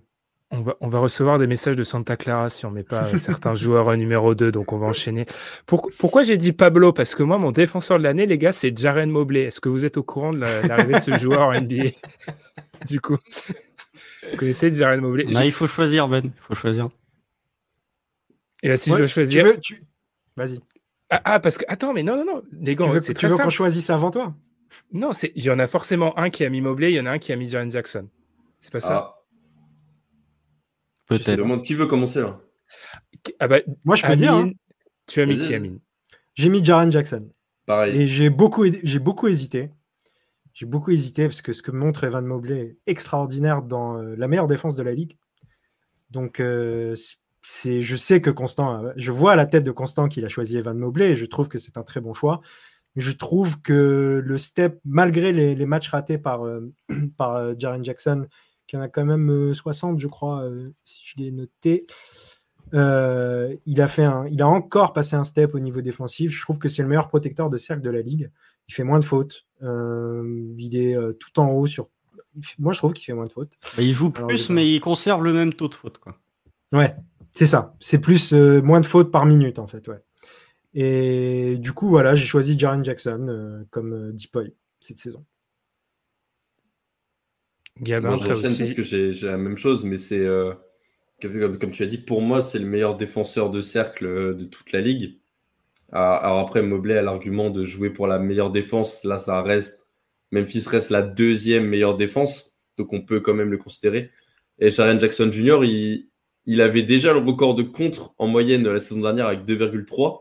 Là, il a monté à 3 contre par match et il bloque 5,1% des tirs qui sont euh, pris par les adversaires. C'est énorme.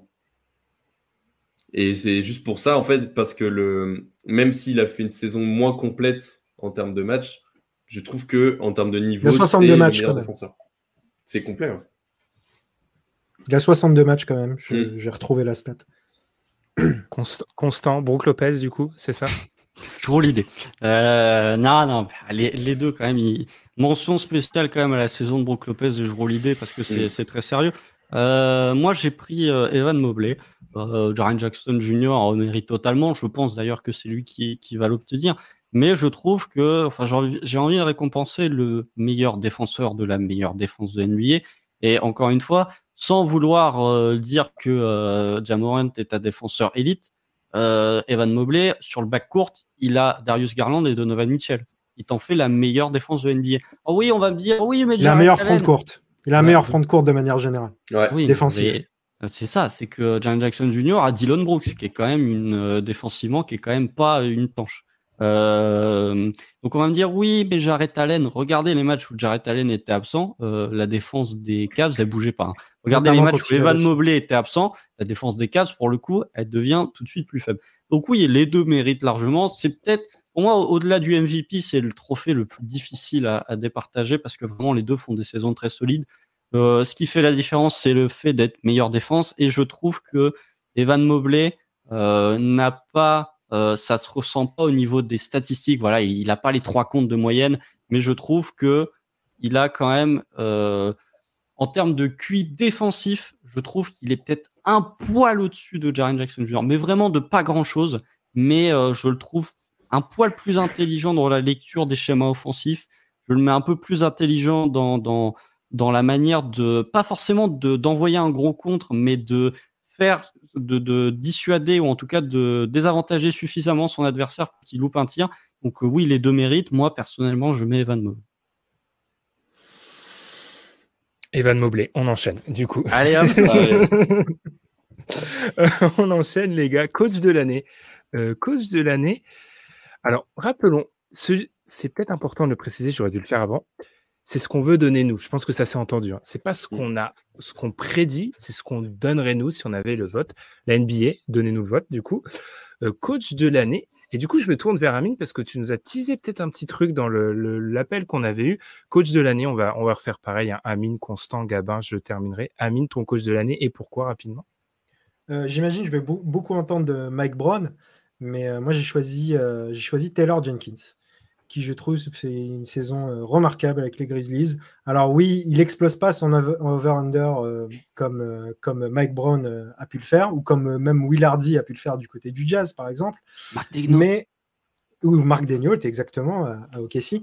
Mais j'ai choisi Taylor Jenkins parce que la saison des Grizzlies n'est pas si simple que ça. Il y a des pertes majeures en, en cours de, en, en, début de saison, avec la perte de Melton et de Kyle Anderson qui sont il suffit de demander à Tom et vous verrez ce qu'il pensait de ces deux joueurs euh, au moment où ils partent. Euh, l'intégration de, nombreux joueurs euh, de manière très intelligente avec l'éclosion de joueurs comme Aldama, comme Conchar. et puis, en fait, c'est-à-dire que à partir du moment où tu rentres dans le roster de Memphis, ça marche bien. les rookies, que ce soit Roddy, que ce soit Laravia, il y a eu beaucoup d'absences aussi, les blessures avec Jaren Jackson, les blessures euh, récentes, Brandon Clark, euh, Steven Adams, qui ont été très handicapantes. Et pourtant, Memphis est toujours deuxième à l'ouest. Et euh, moi, je ne les voyais pas deuxième à l'ouest au début de saison. C'est une équipe que je voyais septième, huitième. Et qu'aujourd'hui, je vois deuxième à l'ouest avec tout ce qui s'est passé, avec l'événement Morant récemment. Ils ont gardé, cet état d'esprit et cette, cette aura pour continuer à, gagner. Donc moi, j'ai Taylor Jenkins, qui est pour moi l'architecte principal de, la belle saison de, Memphis. N'oublions pas de citer Jason Kidd comme le fait Dr Guru dans le chat, du coup, parmi les candidats. Euh, Constant. John C. Billups. Ah, euh, non, non, moi, moi j'ai Mike Brand en 1. Je veux mentionner quand même le fait que j'ai probablement Mark Degnault en 2 parce qu'on euh, ne se rend pas compte de la saison qu'il a fait. Euh, Tibbs, oui, est dans le top 5 parce qu'il fait quand même une grosse saison. Enfin, il y a plein, il y a plein de gars comme ça. Je trouve que, en fait, j'ai, si on, là pour le coup, j'ai un peu pris le, raisonnement des votants de manière historique. Tout à l'heure, Jenkins, il n'a pas le step de win pour faire partie de la catégorie. Typiquement, Bud, je trouve que la saison de Budenholzer, elle est énorme. Quand tu vois l'absence de Chris Middleton, quand tu vois les absences de Giannis Antetokounmpo, le gars est encore meilleur bilan de la NBA.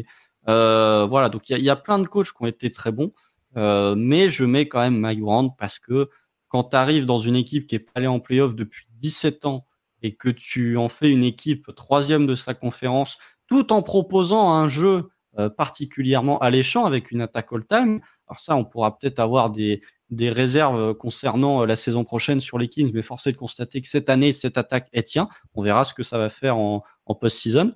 Euh, mais oui, euh, en plus, ils ont explosé l'over-under. Personne mettait les Kings à ce niveau-là.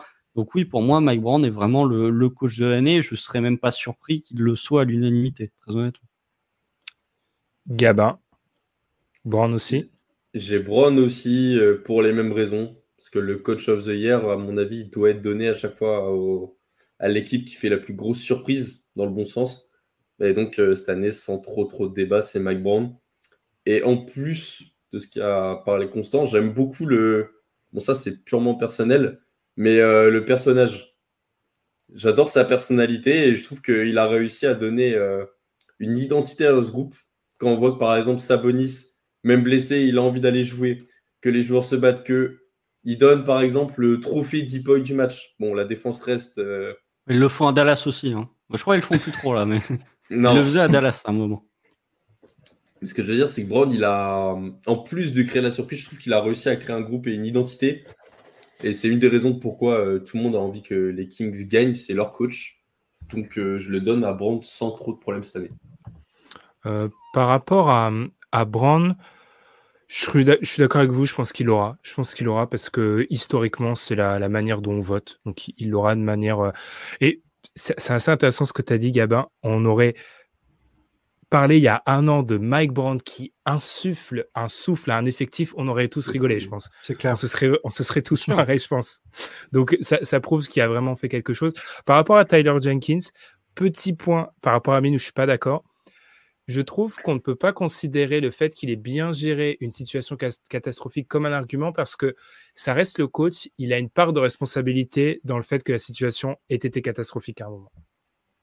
Tu vois, dans tout ce qui est euh, gestion des joueurs, etc. Je pense que c'est un tout. Il y a eu des dysfonctionnements du, du, côté de Memphis, mais je pense qu'il a eu il a, euh, même si y a, les joueurs sont grands, euh, ce sont des adultes, ils n'ont pas besoin d'être biberonnés, mais. Tu peux pas les gérer tout le temps non plus. Hein. Tu peux pas les gérer tout le temps, mais je pourrais pas donner le trophée de, de coach de l'année, sachant que je trouve qu'il y a une part de responsabilité. Je dis pas qu'il y a une part de responsabilité dans le pétage de, de plomb de Jar. J'ai juste dans les problèmes qu'on a pu entendre en interne.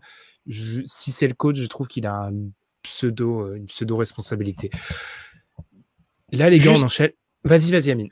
Je trouve qu'on n'a pas cité Mazzula qui fait une, bonne saison et qui mérite d'être cité quand même. Euh, il a transformé une équipe très bonne en défense, mais assez poussive en attaque l'année dernière avec euh, Ime Udoka en une très bonne attaque du côté de Boston.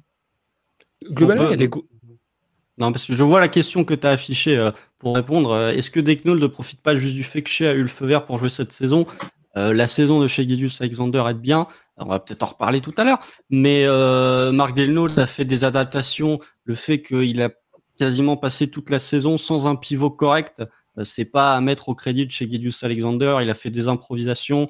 Euh, il a lancé euh, Azaya Joe, il a lancé Jane Williams. Ça, c'est pas du fait de chez Gideus Alexander, c'est du coaching de euh, Marc Delno.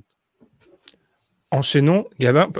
Enchaînons, Gabin. Enchaînons, Constant. Enchaînons, Amine. Enchaînons tout le monde. Parce que là, les gars, on va attaquer le trophée historiquement, pour les historiques du podcast, le MIP, moi, je m'en fiche complètement de ce trophée. Ah, pour ceux qui nous écoutent depuis longtemps, je n'en ai rien à faire parce que je considère que c'est un trophée qui ne. On, devrait plutôt instaurer le Comeback Player of the Year comme en NFL. Euh, tu l'as sous-entendu, Constant. Vas-y, qui est ton MIP Chez Gidius Alexander. Quelle euh, surprise. Je comprends, je comprends qu'on le donne à Laurie Markkanen. Ça a été, Laurie Markkanen a même été mon choix euh, pendant un moment. Toute la période janvier, février, mars, c'était pour euh, Laurie Markkanen. Et puis là, en fait, historiquement, euh, il y a la jurisprudence Jamorant de l'an dernier. si on prend les critères pour lesquels Jamorant a été élu MIP l'an dernier, Gideus Alexander doit être MIP cette année. et encore une fois, en fait, Laurie Markkanen a passé un step, il est passé de joueur correct en NBA à All-Star. Mais Shea a passé le step qui est encore plus difficile, c'est qu'il est passé de joueur fort à top. DH20. Top, euh, finissez, euh, mettez le chiffre que vous voulez du DH20. Euh, saison de MVP, quoi. Il est passé de joueur correct à mmh. saison level MVP. Donc, j'ai envie de récompenser ça. Après, il y a, d'autres concurrents. Il y a Jalen Branson, effectivement. Il y a Tyrese Liberton. Même dans un sens, je trouve que D'Aaron Fox en termes de MIP, c'est quand même très sérieux aussi. Mais voilà, je vais faire un peu mon homer. Je je suis pas sûr. Il, peut, il a peut-être une chance de l'avoir, même si Mark pour moi est favori. Je le donne à chez Gideus Alexander parce que euh, si on doit jurisprudence Jamorant et il a franchi le step le plus dur de tous, très honnêtement. Il y, a un changement de paradigme avec ce trophée. Hein. Clairement, tu l'as dit, euh, Constant. Historiquement, le donner. Pour moi, c'est du coup, ça va être un symbole, même si je m'en fiche complètement. J'ai pas, j'ai pas écrit de nom. Hein. Euh, historiquement, on l'aurait donné à Markkanen, mais si on le donne à Haché, c'est un changement de paradigme en mode. Maintenant, c'est les mecs qui justement passent ce step-là entre euh, top 30, 35 et qui s'inscrivent dans le top 15 du DH20. Enfin, attendons parce que DH20 n'est pas fixé. Gabin. J'ai euh, Laurie. J'aurais sûrement mis euh, SGA si euh, Markkanen euh, ne jouait pas en NBA. Mais alors, on lui a imposé ce choix. Il s'est fait transférer au Jazz. Mais comme tu l'as dit, il est passé d'un bon joueur NBA à première option d'une bonne équipe, mais qui passe à 14 à 25 points par match à 50% de réussite. Même si euh, la marche d'au-dessus va lui rester inaccessible, à mon avis. Laurie Markkanen, enfin, passer de joueur correct à All-Star en une saison, c'est énorme. Et c'est pour ça qu'à mon avis, il mérite tout à fait de le gagner. Alors, je ne suis pas vraiment d'accord avec le commentaire d'Alex. SG, tout le monde savait qu'il avait ça dans les pattes. Saison calibre MVP. Ouais. Mais même moi qui ai Euh. vu tous les matchs de chez ces deux dernières années, euh, je le pensais pas. hein. Donc euh, après non, mais on savait qu'il qu'il était calibre All-Star. Tout le monde le savait, hormis ceux qui ne regardaient que quasiment jamais le Thunder, mais qui nous fasse une saison en 31, 5-4, tout en étant défensivement très solide et en étant un leader.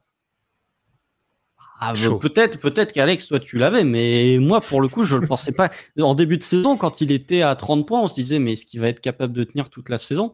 Ben, En fait, le gars a augmenté sa marque. Donc, euh, après, euh, comme chacun, chacun son avis, Markkanen le mérite encore. Encore une fois, il n'y a, il y a pas de trophée où parmi euh, les favoris, je me dis, ah non, lui, il doit absolument pas l'avoir puisqu'il le mérite pas. S'il le donne à Markkanen, euh, ce sera tout, à- tout aussi mérité. C'est que mon avis personnel. Amine? Euh, je vais être très, très rapide. Euh, C'est, pour moi, c'est chez pour toutes les raisons qu'a dit euh, Constant. Je suis totalement d'accord, j'ai rien à rajouter. C'est Eh ben, le- enchaîne. le- la jurisprudence morante, en fait. Enchaîne sur la MIP, du coup, Amine. Et on aura terminé, les gars, j'en ai pas oublié. Et le, et le six... Non, sur le Six Et Man. le Enchaîne clutch sur- player of the year. Six men. Oh, Six Mile. ah, il est mignon ce trophée, mais. On passe au Six Mile. Ouais, Euh, moi, Men. j'ai, moi, j'ai Brogdon. hein. la même. Ah, j'ai Quickly. Ah, bah, tu vas faire plaisir à Maxence qui est en train de hyper tous les joueurs d'Enix, du coup. Ah, Ouais, non, mais, bon, ça, ouais, mais- ouais, bah, c'est normal ça. Non, Quickly parce que euh, c'est un des principaux facteurs de la réussite des Knicks cette saison, qu'il est précieux des deux côtés du terrain, que c'est quand même un, un remplaçant qui arrive à mettre 14 points par match. Et euh, ce qui m'a fait basculer en sa faveur, c'est son match référence. Bon, alors, ok, c'est contre Houston, mais euh, 40 points, 9 passes, ça reste n'importe quoi, même pour un titulaire NBA. Donc, faire ça euh, en tant que remplaçant, pour moi, ça, ça joue en ta faveur quand, pour le trophée sixième homme de l'année. Mais Brogdon, euh, précieux aussi, évidemment. Moi, j'avoue que j'ai hésité pour pas le donner à Brogdon, en fait. hein. C'était surtout Ouf. ça, mon argument de, de, de base. Ah non, mais c'est c'est surtout euh, le match où il met 40 points et 9 passes, il est titulaire. Oui, Manuel mais a ouais, starté ça, 20 dans le matchs trophée, cette ouais. saison. Il a starté 20 matchs, c'est un quart de la saison. C'est pour ça, moi, que je mets Malcolm Brogdon. Emmanuel Quickly fait une très très grosse saison. Le On step va pas se défensif. en mentir. Le step défensif pour un joueur qui avait Lou Williams comme idole. Je comprends pas du coup comment il a franchi le step défensif. Mais en fait, j'ai envie de, j'ai envie de dire que euh, Lou Williams avait déjà été élu sixième homme de l'année parce qu'il avait débuté 25 matchs. J'ai pas envie qu'on donne le trophée du sixième homme de l'année à un gars qui a débuté la ca- un quart de la saison, 20 matchs, on se rend pas compte. Un 20 quart. matchs. Bah, c'est 20, hein.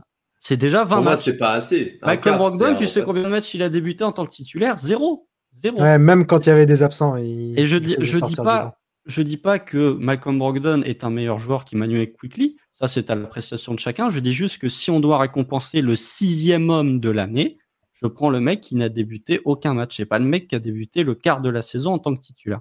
Après, voilà. Et ce que je trouve intéressant, c'est que Emmanuel Quickly, même en ayant débuté 20 matchs, il est à 14 points. Malcolm Brogdon, en ayant débuté aucun match, il est à 14 points avec plus de passes. Bon, il y a l'aspect défensif, mais je trouve quand même que euh, euh, Malcolm Brogdon est loin d'être une tanche défensivement, euh, même si Emmanuel Quickly, je pense, lui est supérieur. Donc voilà, je, je récompense le fait que euh, j'ai pas envie qu'on fasse une Lou Williams et Emmanuel Quick- Quickly et de récompenser euh, un gars qui a débuté 20 matchs en tant que titulaire. Je dis pas que le joueur est meilleur, je dis juste qu'en tant que sixième homme, pour moi, c'est plus Brogdon. Puis ici, on a, été, on a souvent été sceptique un peu envers Brogdon, pas forcément sur son jeu, parce que c'est un joueur très propre et on le sait depuis longtemps, mais sur ce qu'il apportait un peu dans un vestiaire. On avait eu des, des retours euh, assez négatifs. Et là, il s'est bien intégré du côté de Boston. Il fait, il fait une super saison en sixième homme. Moi, je trouve que, je trouve que c'était, c'est mérité. Je pense que hum, Portis n'est pas si loin que ça non plus. On a cité euh, Quickly. Ce que fait Portis Jones du aussi. côté de. Oui, Il débute des matchs, c'est ça le problème. c'est ça le problème. Mais, euh, mais ouais, Bobby Portis, du côté de. Du, en, en- en termes de joueur un peu rédemption aussi, euh, Bobby Portis, depuis qu'il est à Milwaukee, c'est quand même extraordinaire. Effectivement, il y a pas mal de. C'est une année pour être trophée qui a été assez difficile, je trouve. Globalement, il y en a, à part si rookie de l'année qui est simple, coach de l'année, je trouve qui est assez simple. Euh, il y en a quand même pas mal qui ont été assez difficiles. Effectivement, Malcolm Brandon, Amine, il n'y avait pas eu de coach à virer. Hein. Le coach était auto-viré. donc, euh, du oh coup, il n'y avait pas de coach à virer. C'est ah plus facile, du coup. Je voudrais mettre une mention pour le sixième homme de l'année parce que euh, il fait quand même une très grosse saison, Nasrid. Bon, là, le poignet, c'est dommage, mais la saison de Nasrid, elle, est quand même solide. Il n'est pas dans la course, mais en tant que backup pivot, qui est le meilleur backup pivot de la ligue Il cause, en tout cas.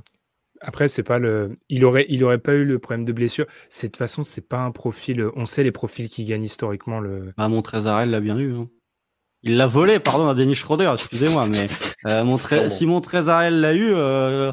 enfin, voilà, c'était, euh, c'est pas étonnant. J'aurais dû checker le, le, le rapport intérieur-extérieur sur les trophées de sixième homme. Je pense que ça bascule quand même vachement. À... Ah bah, quand on a, as Lou Williams, qu'on a 4, Jamal Crawford, qu'on a 3. 2h18, hmm. ça m'affiche. On a le, ce concept de chrono a été complètement oublié. On vous remercie tous parce que je sais qu'il y a des obligations à droite à gauche dans l'équipe. On vous remercie de nous avoir suivis. On vous remercie de nous avoir écoutés pour ceux qui nous ont écoutés en, podcast. Euh, on a essayé de faire voilà ce bilan de la saison régulière, on précise. On va arriver avec le contenu playoff euh, très très rapidement. On vous remercie d'avoir été aussi nombreux. J'ai pu voir les, chiffres qui ont fluctué. Je m'excuse pour mes petits errements parce que là, faut gérer le chat, gérer le, direct et la trame. C'était un petit peu Matrix parfois, donc c'était un petit peu compliqué. En tout cas, on remercie tous ceux qui ont commenté. Vous étiez nombreux. Donc voilà, merci à tous. Les gars, quelque chose à rajouter sur ce bilan euh, pour euh, compléter? Un mot, je ne sais pas. Je vous ai déjà demandé un mot au début. D'un côté. Vivement les playoffs. Ouais, c'est clair. J'allais dire. posé une semaine de congé, c'est royal. En espérant voir le Thunder euh, en playoff. Non, je déconne. Eh ben, vivement les playoffs, ça arrive très très rapidement. Et là, clairement, on les attend. Là, je l'avais dit un petit peu au début avec mon crescendo, il y a cette montée en puissance. Et là, je suis. Ça fait longtemps que j'avais pas été autant hypé euh, par des playoffs. Alors, Alex nous demande preview sur les séries euh, de prévues. Alors actuellement, on a très peu de chance au niveau des agendas de dernière minute, des choses qui se créent. Donc on va rien spoiler sur ce qu'on a préparé pour les, les, les, previews, en tout cas sur euh, les séries. Vous devriez avoir du contenu avant les séries, mais la manière dont ça sera fait, je ne vais rien spoiler parce que je deviens un petit peu paranoïaque. En tout cas, vous aurez du contenu. Ça, on peut, on peut vous l'assurer.